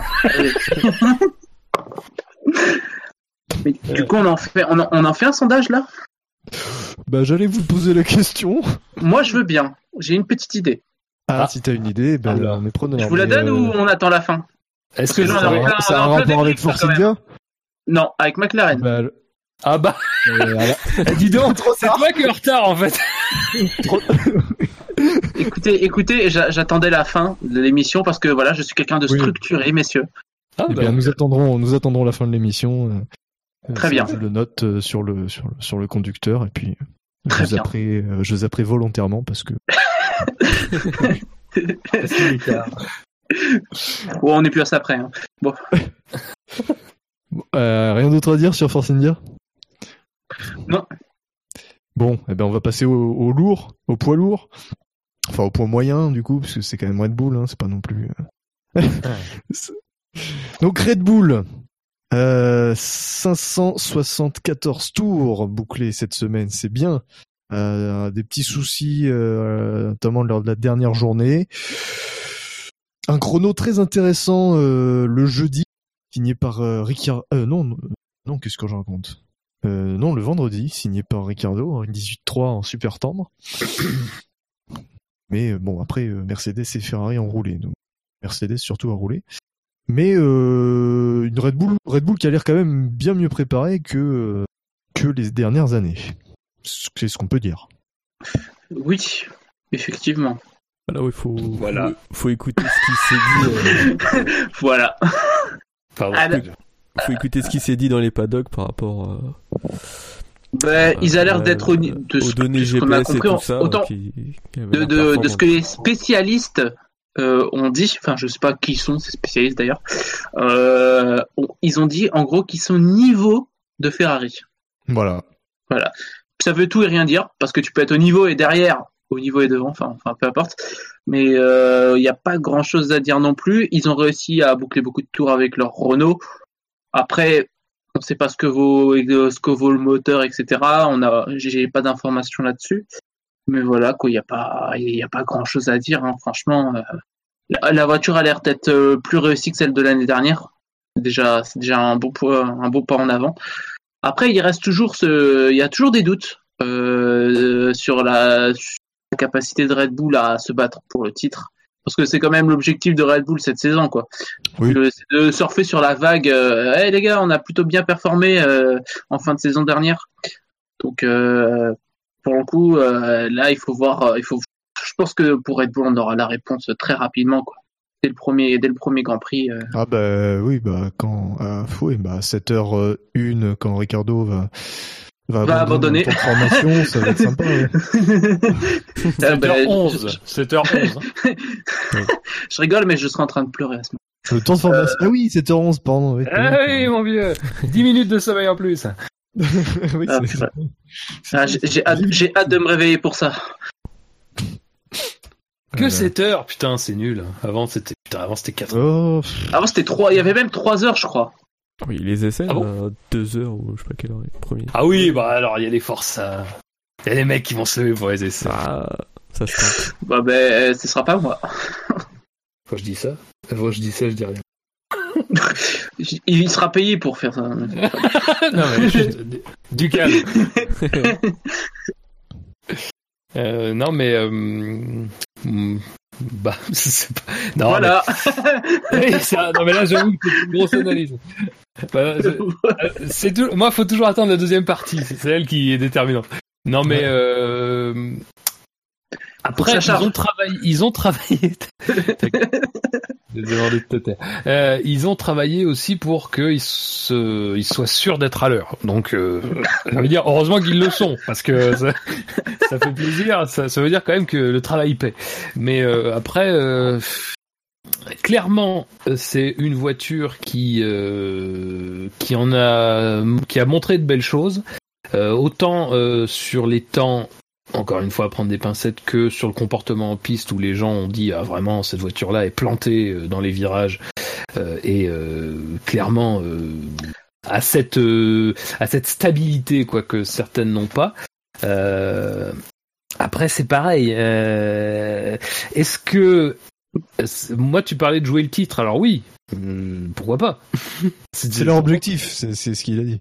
c'est sûr mais après le truc c'est que mais dis-le Fab, hein, si- s'il faut vraiment euh, flinguer les espoirs de tout le monde dès maintenant. Ah, Non, non, mais je dis, Ah. moi, je dis- moi, j'ai pas envie de flinguer les espoirs. Je pense qu'il n'y a pas de, enfin, pour l'instant, il y a aucune raison de flinguer quoi que ce soit. Mais euh, le truc, c'est que si vraiment déjà ils sont devant Ferrari, euh, je trouve que ce serait vraiment du beau travail malgré tout, parce que euh, ou en tout cas même au niveau de Ferrari, quand on sait de ce qu'a fait Ferrari l'année dernière, je trouve que ce serait vraiment du, beau travail. Après, est-ce que c'est suffisant pour espérer aller titiller Mercedes encore une fois euh, moi, moi le, le- la réserve que j'ai, elle est pas tellement en fait sur ce que j'ai vu pendant les essais, elle est surtout sur ce que je- sur la manière dont je pense que cette réglementation euh, fait les vainqueurs et les perdants, enfin en tout cas des championnats. C'est-à-dire que t'as deux écuries qui sont en même temps à la fois constructeurs et motoristes, et t'as Red Bull qui avec euh, cette contrainte en fait d'être euh, de, n'être qu'un client de motoriste, même si encore une fois le motoriste a pu à une époque être plus investi dans ce travail,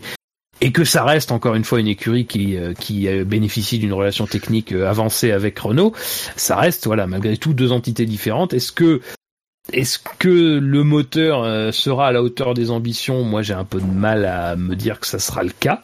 Euh, après, si, si le châssis est déjà suffisamment bon pour être un concurrent, euh, euh, alors comme il disait, il parlait d'un écart de 3 dixièmes avec Mercedes. Bon, bah déjà, c'est quand même C'était l'objectif, hein. pas mal du tout. Surtout qu'on sait que peut-être que peut-être qu'il y aura des circuits sur lesquels il sera très important d'avoir d'avoir un châssis dont la performance sera euh, sera bonne, euh, qu'importe le moteur. Donc euh, encore une fois, voilà, c'est mais mais bon, c'est pareil aussi. On dit ça. euh, entre le moment de la fin des essais et Melbourne, il y a déjà beaucoup de temps qui va se passer. Red Bull, c'est une écurie qui est tout à fait capable de concevoir et de et de et de mettre en place des choses qui vont très rapidement être euh, performants. Donc euh, à voir, quoi, à voir. Ça reste euh, euh, ça reste un travail en cours et euh, c'est pas évident. Là, on joue dans des on joue dans des sphères où euh, on va faire face à des, écuries qui potentiellement vont être assez serrées. Donc bon, mais en tout cas, ce qui est sûr, ça c'est vrai et ça a été noté par tout le monde, c'est que vraiment les essais ont été bien meilleurs déjà que ceux de l'année dernière, qui avaient été franchement très très décevants de, leur côté. Bon, eh bien, on va passer à Ferrari. Euh, la Scuderia Ferrari très très fiable elle aussi, euh, avec euh, plus de 600 tours euh, couverts, 630.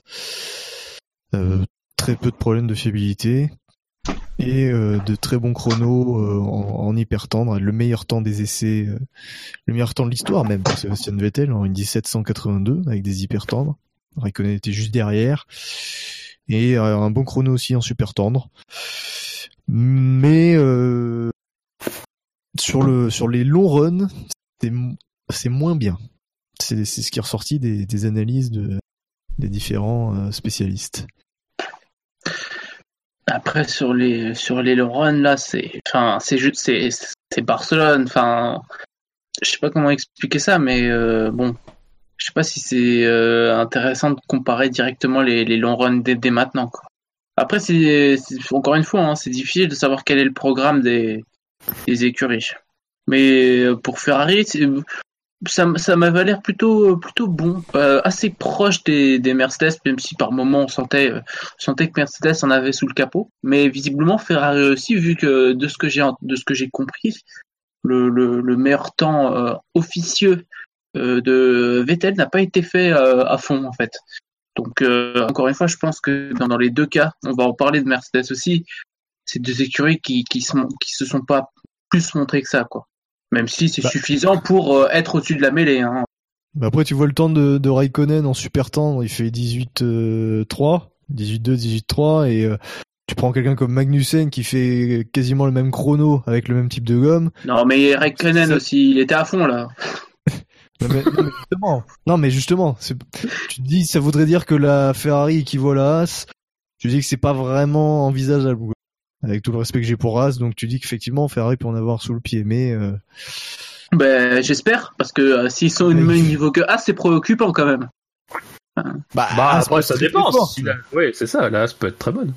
Le, Ouais, le but, c'est voir par rapport à Mercedes. On parle, on parle de Ferrari, là, on parle pas de Force India. hein. Eh, cette année, les clients, ils auront la même, euh, le même fonctionnement que, le- Eh oui. que Ah, les oui. motos. Si ça se trouve, c'est C'est ce qui Ferrari qui bridait comme des malades. Oui. Euh, non. Oh, mais moi, euh, ouais, pourquoi pas. hein, J'aimerais bien. Ça me donnerait l'occasion de me moquer de Ferrari un peu, mais euh, voilà. c'est bien, c'est bien d'être honnête, d'être honnête. Ah, Euh, mais l'honnêteté a toujours fait partie de. Du SAV. C'est ça. Oui. De mes compétences. Euh, alors moi, à partir de maintenant, je pense que je vais parler plutôt en termes de ressenti que en termes de, de chrono, parce sur que le je pense. de la piste, alors. euh, Euh, oui. il a, non, non, il a piloté. Il a piloté les Ferrari. J'étais, alors j'ai eu l'occasion, oui, le, le, le deuxième jour entre en- entre 15h et 16h d'être dans la voiture. Euh, alors moi mon problème c'est que je pouvais pas manœuvrer parce qu'en fait j'étais un peu le, le cockpit était un peu étroit, mais euh, sinon j'ai trouvé que c'était une bonne voiture. Euh, non non mais euh, Ah, t'as pas pris celui de Kimi alors? euh, non mais je- je- bref, il reste un peu de be- il reste un peu de beurre sur les parois du coup. Pour moi. Enfin bon, euh, disons que euh, non mais euh, je vais euh, s'il vous plaît. La margarine. Mettez-moi un peu d'huile d'olive s'il vous plaît. Euh, D'ailleurs, qu'est-ce qu'il bouffe en huile Je sais pas si vous avez vu le truc de l'huile Oui. qui se dégage Oula. derrière. euh, Ah non, putain, mais j'ai cru que t'allais nous parler de pilotes qui bouffent de l'huile. Moi, je parle- Qu'est-ce qu'il consomme en huile d'olive, putain Ah, Non mais euh, pour être tout à fait, pour être franc avec ce que je ressens, moi, c'est que euh, alors déjà il y a des retours qui disent que la voiture, euh, en fait, y y enfin bon après qu'elle qu'elle est pas forcément en piste la plus impressionnante euh, comparée à notamment ce qui avait ce qu'avait été le cas l'année dernière où c'est vrai que beaucoup de gens avaient dit waouh cette Ferrari elle a un comportement vraiment très bon. Euh, et c'est pas tant que en fait la voiture a un mauvais comportement, mais c'est qu'en fait on sent pas une même progression en fait par rapport à, des écuries comme Mercedes, par rapport à des écuries comme Red Bull, par rapport à des écuries comme euh, euh, quelle voiture aussi avait impressionné euh, Je sais plus exactement, mais enfin voilà. Donc on sent pas le, il n'y a pas ce même ressenti. Et puis surtout dans, dans la dans, dans la communication, dans les déclarations des pilotes, c'est pas et je vais surtout parler de Vettel parce que Raikkonen, je suis pas sûr que ce soit tout à fait pertinent de s'intéresser à ce, euh, à ce qu'il non, non, ah non, mais de s'intéresser à ce qu'il ressent, à ce qu'il montre dans une interview, c'est des On s'en fout. mais euh, mais Vettel m'avait pas l'air aussi euh, aussi pas forcément serein parce que voilà, mais aussi voilà, c'était pas c'était pas exactement comme l'année dernière quoi. Euh, et, Bah, en même temps, et ça donnait l'impression que c'était un peu contenu et un peu sur la réserve et peut-être parce que on sentait que euh, on n'avait pas forcément euh, Oui, mais exactement travaillé avec les mêmes avec le même outil quoi. C'est ça un peu l'idée. après tu passes de, de 2016 qui a été compliqué, notamment la fin de saison, à 2017. Voilà, enfin, je pense qu'il y a Ah oui, peut-être. mais attends. euh, Attends, a moi là, tout ce que je, je répète, tout ce que je dis là, c'est de l'ordre du ressenti. Oui, bien sûr. de- parce que j'ai pas envie, en fait, j'ai pas envie pour les deux dernières écuries de m'attacher plus que ça aux données, parce qu'on est sur des écuries qui ont quasiment roulé pareil. Euh, bon, à quelques à quelques dizaines de tours près, c'est pas c'est pas ça qui va faire une différence. On est sur des écuries qui, au niveau des temps, bon, ça veut dire ou ça veut pas dire grand chose. De toute façon, on n'a pas eu exactement la même approche des temps. Donc, euh, je veux dire, encore une fois, moi, je vais pas m'appuyer là-dessus et je, je, je serais, je suis le premier à dire que, enfin, ce qu'a fait Bilo, c'est un exercice qu'il faut faire parce que c'est quand même quelque chose qui n'est pas totalement non représentatif. Faut pas non plus aller jusqu'à dire que c'est pas, c'est pas représentatif totalement, mais que, voilà, moi, personnellement, je m'attacherais, tout, tout le monde l'a lu, machin. C'est vraiment sur le ressenti. Le ressenti est moins positif, moins extrêmement positif que l'année dernière. Après, après, ça peut, encore une fois, il y a, il y a du temps. Il y a du temps entre ces essais et Melbourne, il y a du temps entre Melbourne et l'Espagne, il y a du temps toute l'année. C'est pas, c'est, il y a un peu de temps pour progresser. Euh, mais le truc, c'est quoi là? Effectivement, sur le ressenti, on sent pas que, que, on sent pas, en fait, comme l'année dernière, une certaine sérénité. Et on, et n'a pas non plus caché dans les déclarations qu'il y avait encore du travail sur un certain nombre de choses et qu'on n'était pas totalement satisfait du comportement non plus de la voiture. Mais voilà, bon, après, euh, c'est vraiment que du ressenti et moi je peux pas dire que Ferrari, par exemple, il est clairement derrière. Mais euh, dans le ressenti, oui, il y a quelque chose. Et je, et je compléterai ça tout à l'heure.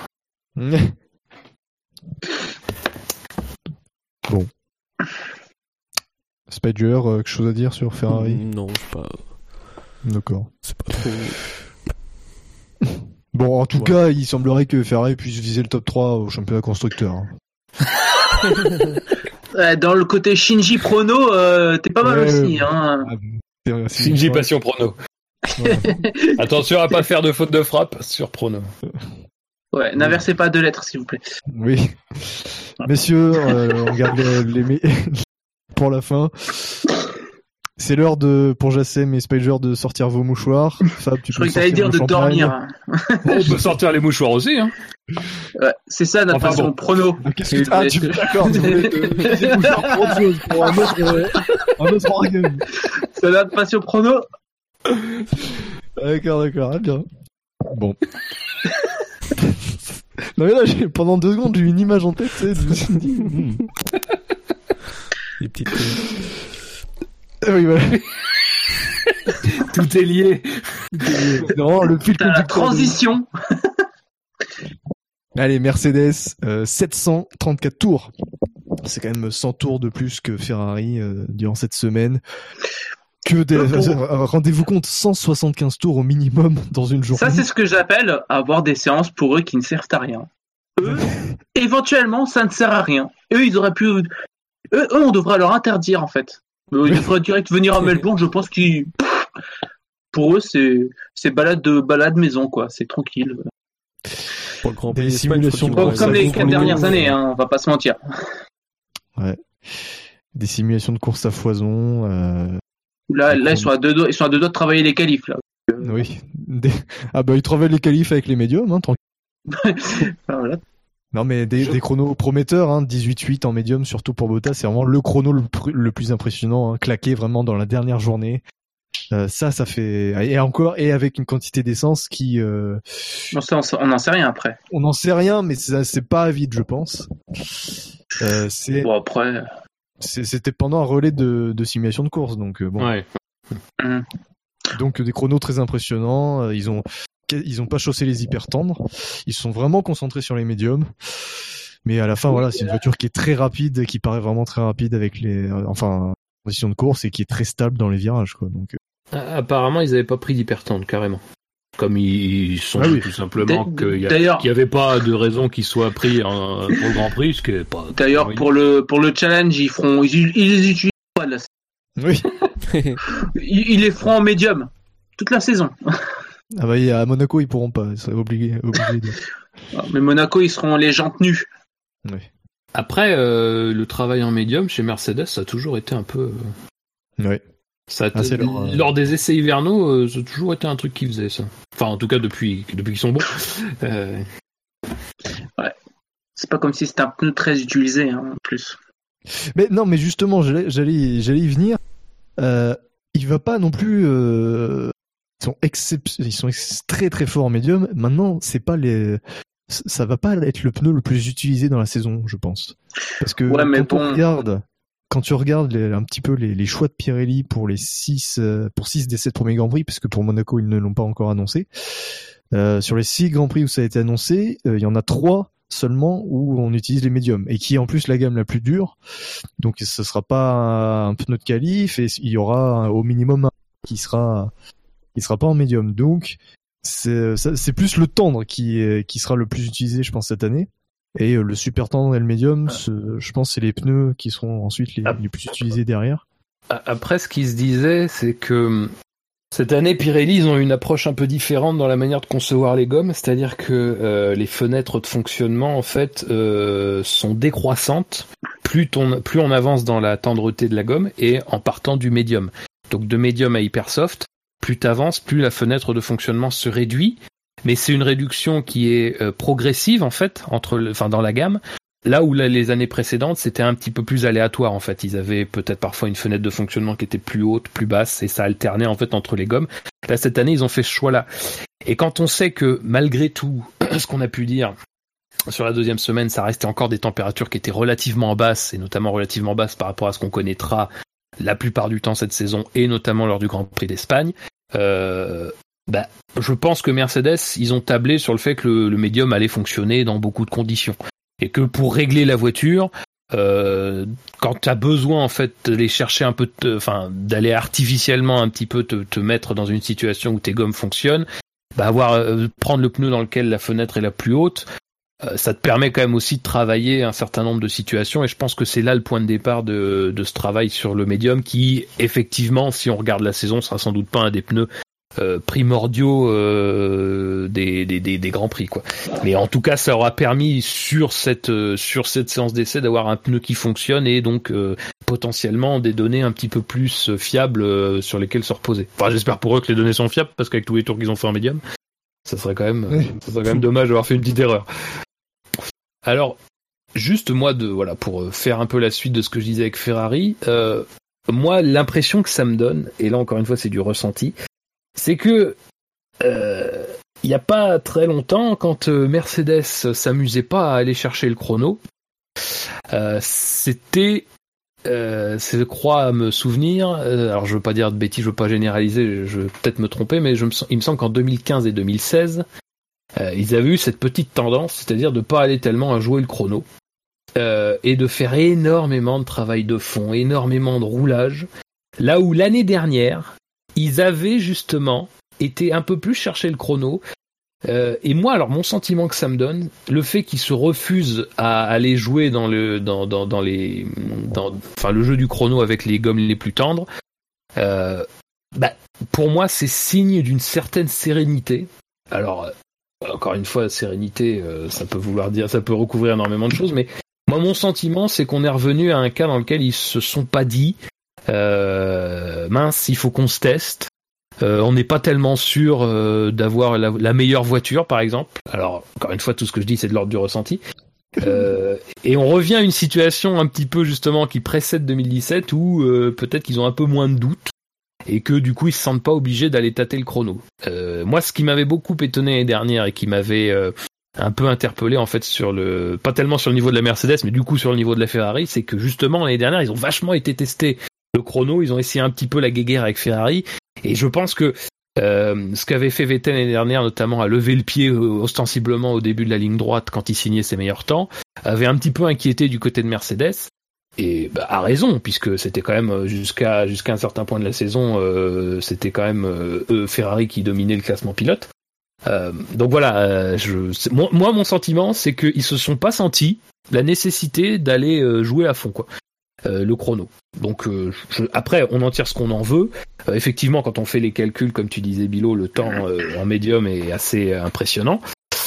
Mais bon, voilà, moi mon ressenti, c'est que, enfin, c'est quand même assez proche de 2016, quoi, comme comme préparation hivernale. Donc ça, je sais pas ce que ce qu'on peut dire, quoi. Et un truc aussi, c'est que globalement, alors à part cette histoire de cloquage de pneus, mais qui, attention, n'a pas touché que Mercedes, hein, attention. Et puis de toute façon, attention, parce que la Mercedes historiquement est une voiture qui de toute façon en demande un tout petit peu plus aux pneus, mais que les déclarations euh, de tout le monde, de tout le monde, sont quand même dans un dans un vraiment dans un truc positif quoi. C'est pas de l'arrogance, c'est pas non plus euh, du c'est pas les mecs qui disent on a on a posé nos couilles sur la table et euh, c'est bon euh, vous pouvez remballer. Ouais, oui non mais c'est terrible, il y a quelque chose. Il y a un thème. mais voilà, c'est pas c'est pas de l'arrogance tout ça mais voilà, on sent une sérénité. Voilà. Alors après, est-ce que euh, tu sais, tu peux être serein et être troisième? Tout à fait. Hein, c'est pas. Il y, a des, y a des troisièmes qui ont été très très sereins hein, dans l'histoire. Merci euh... de mettre un peu de suspense. Non, mais je veux dire, encore une fois, tout ce que je dis, tout ce que je dis là, c'est c'est c'est c'est de l'ordre du ressenti. J'ai pas euh, du ressenti et effectivement pour le coup un petit peu de souvenir de ce qui s'était passé les saisons précédentes, mais euh, ça veut tout dire et rien dire. Encore une fois, on sait pas ce que Ferrari a sous le pied, on sait pas exactement qui a quoi sous le pied, on sait pas qui va progresser entre les essais et tout les réponses, on les aura à partir de Melbourne. Mais bon, euh, ça, ça me, ça, ça me parle un peu comme truc. Je dis, tiens, c'est quand même bizarre, quoi, qu'ils qu'ils aient pas tenté euh, d'aller jouer le chrono, quoi.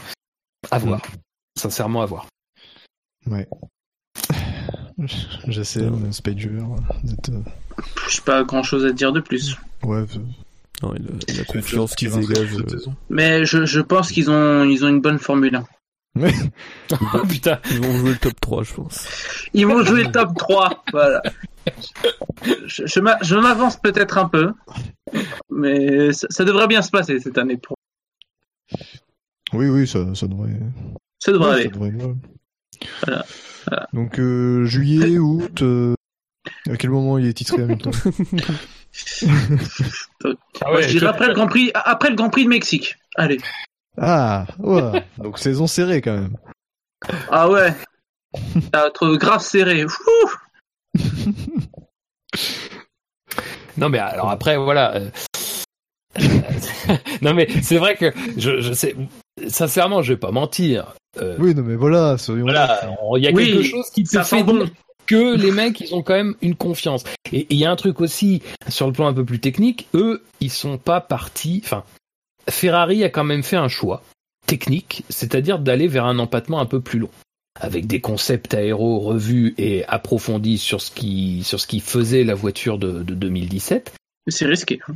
Mais finalement, là où on, là où finalement c'était Mercedes un petit peu qu'on questionnait, est-ce que Mercedes va rester avec son empattement long? Est-ce que Mercedes va aller vers un empattement court? Est-ce qu'ils vont continuer avec leur inclinaison plus faible que les autres? Est-ce qu'ils vont justement aller avec la philosophie Disons que Mercedes, ils ont quand même beaucoup travaillé sur leur base existante dont on savait, dont tout le monde savait évidemment qu'elle était très bonne. La question c'était pas de dire l'année dernière est-ce que la Mercedes euh, est, mauvaise ou pas? Bien sûr que non, que la Mercedes n'était pas mauvaise, mais que elle avait des problèmes notamment en termes de réglage et sur un certain nombre de, choses, sur parfois euh, la, tenue pneumatique, parfois les longs relais, c'était beaucoup plus compliqué et, et parfois insoluble, tout simplement. Et finalement, eux, le pari de Mercedes, ça a été de travailler sur leurs faiblesses. Euh, Ils ont, jamais vraiment caché ça, mais du coup, techniquement, ils sont, ils s'appuient sur une base qui est celle de l'année dernière et qui est une base évidemment très intéressante. Et par-dessus le marché, après, il y a tout le travail qui est fait autour du bloc, euh, du bloc moteur. Euh, bon, voilà, Mercedes, on sait que ce sont les leaders dans le domaine, donc on n'a pas tellement de doutes. Visiblement, chez Ferrari, on a été sur un pari un, technique un tout petit peu plus osé, c'est, euh, on parlait tout à l'heure de la philosophie des jeunes pilotes. euh, On parlait il y a, c'était maintenant il y a, deux jours, puisque quand même, l'émission s'allonge. Mais euh, on en parlait tout à l'heure de, ce côté un petit peu prise de risque, mais pour le coup, Ferrari, ça fait deux saisons qu'ils font des choses qui sont quand même un peu, qui vraiment pour le coup sont des prises de risque. On a tenté quelque chose chez Ferrari et peut-être que ce pari-là est peut-être un peu moins payant que le fait d'être resté sur son sur son idée de départ. Mais voilà, euh, moi j'ai pas d'arme, j'ai pas d'argument euh, tangible pour dire aujourd'hui euh, ça va forcément être une saison d'archi domination de Mercedes. Mais c'est vrai quoi là, euh, il y a peut-être eu un pari qui a été peut-être un peu plus payant du côté de Mercedes, visiblement sur ses essais. Mais Bah, quand le règlement ne change pas, prendre des risques, c'est rarement une bonne idée. On l'aura vu par exemple avec euh, McLaren en 2012, quand ils sont dit bon, ben, on va recommencer à zéro pour 2013. Ben Oui. voilà, Oui, voilà. par exemple. Quand le règlement Ouais. change pas et que t'es que t'es au sommet, oui, faut faut pas prendre C'est risques. rarement. Bon, après, je dis pas que ça sera pareil pour Ferrari, faut pas déconner non plus. Mais euh, bon, c'est clair que Ferrari prend des risques au lieu de gommer leurs euh, leurs défauts, parce que mine de rien, ils ont peut-être, euh, ils ont voilà, ils ont peut-être eu des problèmes liés, voilà, à leur empattement ou je sais pas quoi. Mais bon, ils étaient pas si loin que ça des Mercedes. Là, ils prennent quand même un certain risque. Après, faut pas non plus oublier autre chose, parce qu'on a eu tendance un petit peu sur tout ce qui concernait, par exemple, les, les astuces réglementaires euh, euh, qui pouvaient concerner notamment les suspensions, euh, la combustion d'huile, à tout de suite un petit peu pointer du doigt Mercedes en disant ah ah, c'est eux qu'on vise, mais attention parce que en matière, dans tous ces domaines-là, euh, ne, pas croire que Ferrari n'était pas non plus une écurie qui y participait pas. C'était forcément et il y a, quand même quelque chose euh, qui, qui, qui, de ce côté-là, peut-être est à voir parce que euh, je sais pas qui souffre le plus en réalité de tous ces changements réglementaires. Ça me fait penser un petit peu aux au, au changements réglementaires qu'on faisait quand c'est Red Bull qui dominait et que finalement c'était pas tellement Red Bull qu'on souffrait le plus. Euh, mais euh, en fait, ça me donne un peu l'impression, c'est-à-dire que là, on se dit euh, ah Mercedes, machin, combustion d'huile, suspension, les salauds et tout. Et puis finalement, quand tu appliques les trucs, tu t'aperçois que c'est pas tellement Mercedes en fait qui qui qui, a le plus de problèmes, mais peut-être les autres quoi. Euh, et en termes de suspension, on sait que notamment quand ça avait été annoncé que hum, il y avait la question du comment de de la hauteur de caisse de la voiture qui variait en fonction du du degré de de rotation du volant. Euh, on sait que Ferrari, par exemple, avait euh, pas vraiment apprécié ça parce que du coup, eux avaient travaillé sur un concept qui était euh, un peu plus rigide que les autres et re- devaient revoir tout ça. Donc, est-ce que du coup, ça fait pas partie de tout cet ensemble qui fait que Eh bien, réponse à Melbourne. Teasing, teasing. Et le mec euh, donne rendez-vous tout de suite. Ouais, ouais. Ah, c'était branché, quoi. Stay tuned. Bref, Bon, on a fini, on a fini avec les essais euh, privés, je crois. Euh, Alors, est-ce que vous avez des citations qui seraient, euh, qui seraient intéressantes ou sur, sur lesquelles pas du tout. revenir? Non, c'est pas intéressant. Non. Alors du coup, euh, je vais laisser la parole à, à Jassem qui avait une idée de sondage. Oui, alors, euh, bon, peut-être pas une bonne idée, mais disons que le Bon, bah, sondage, c'est si Merci à tous Euh, d'être venus. puis, puis, puis- puis- puis-je finir ma, ma phrase? Alors, le sondage, c'est si le premier week-end ne se passe pas comme prévu pour McLaren, quelle va être leur ex- excuse? Ouais, c'est pas mal. Mon rôle d'animateur m'oblige quand même à être tolérant envers les positions les plus merdiques. Mais je t'emmerde Quelle violence.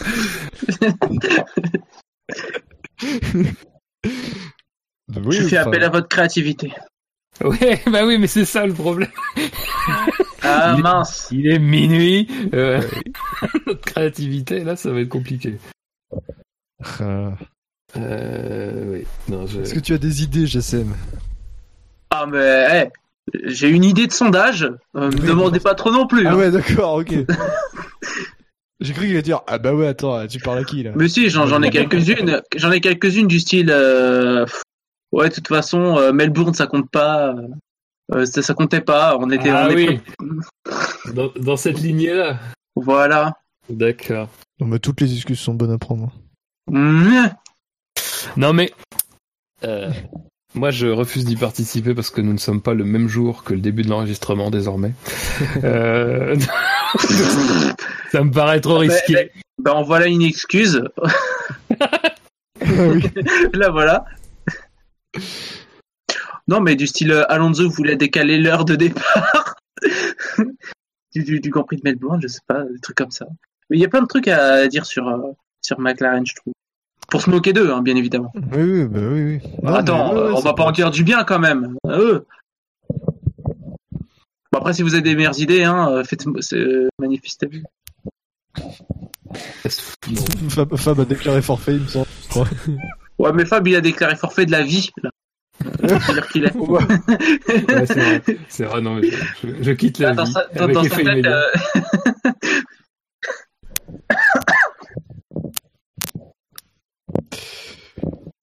Bon, je suppose que tout le monde est fatigué. Euh, Bah c'est vrai qu'il est un peu tard en fait, c'est ça qui est dommage. Sinon ça aurait été une bonne idée. euh. Mais à la limite, tu vois, Jassem, ce que je te propose, c'est Oui. que tu planches euh, de ton côté sur les propositions et après on les- je, je, je m'engage à faire un sondage. Tu m'envoies un peu ça et je m'engage à faire un sondage. euh. Ah ouais, mais je vais pas faire le sondage tout seul. Moi, je voulais que ce soit marrant. Bon, euh, le sondage euh, fait par moi, euh, super. hein. Ouais, j'avoue, ça serait de la merde. Euh, euh, un peu de respect, s'il vous plaît. Alors, alors, non, ce qu'on peut dire, Vilo, ce que je te propose, c'est qu'on dit. Euh, on, on- on arrête on- cette émission. ce que je dis, on, se- on se quitte là, on en reste. Non, ce que c'est- on dit, on dit, on dit. La, la question a été posée. On va voir de notre côté et peut-être que vous l'aurez, mais peut-être que vous ne l'aurez pas. Bah, les auditeurs, si vous avez des idées, Non, mais non. manifestez-vous. voilà. Oh, voilà.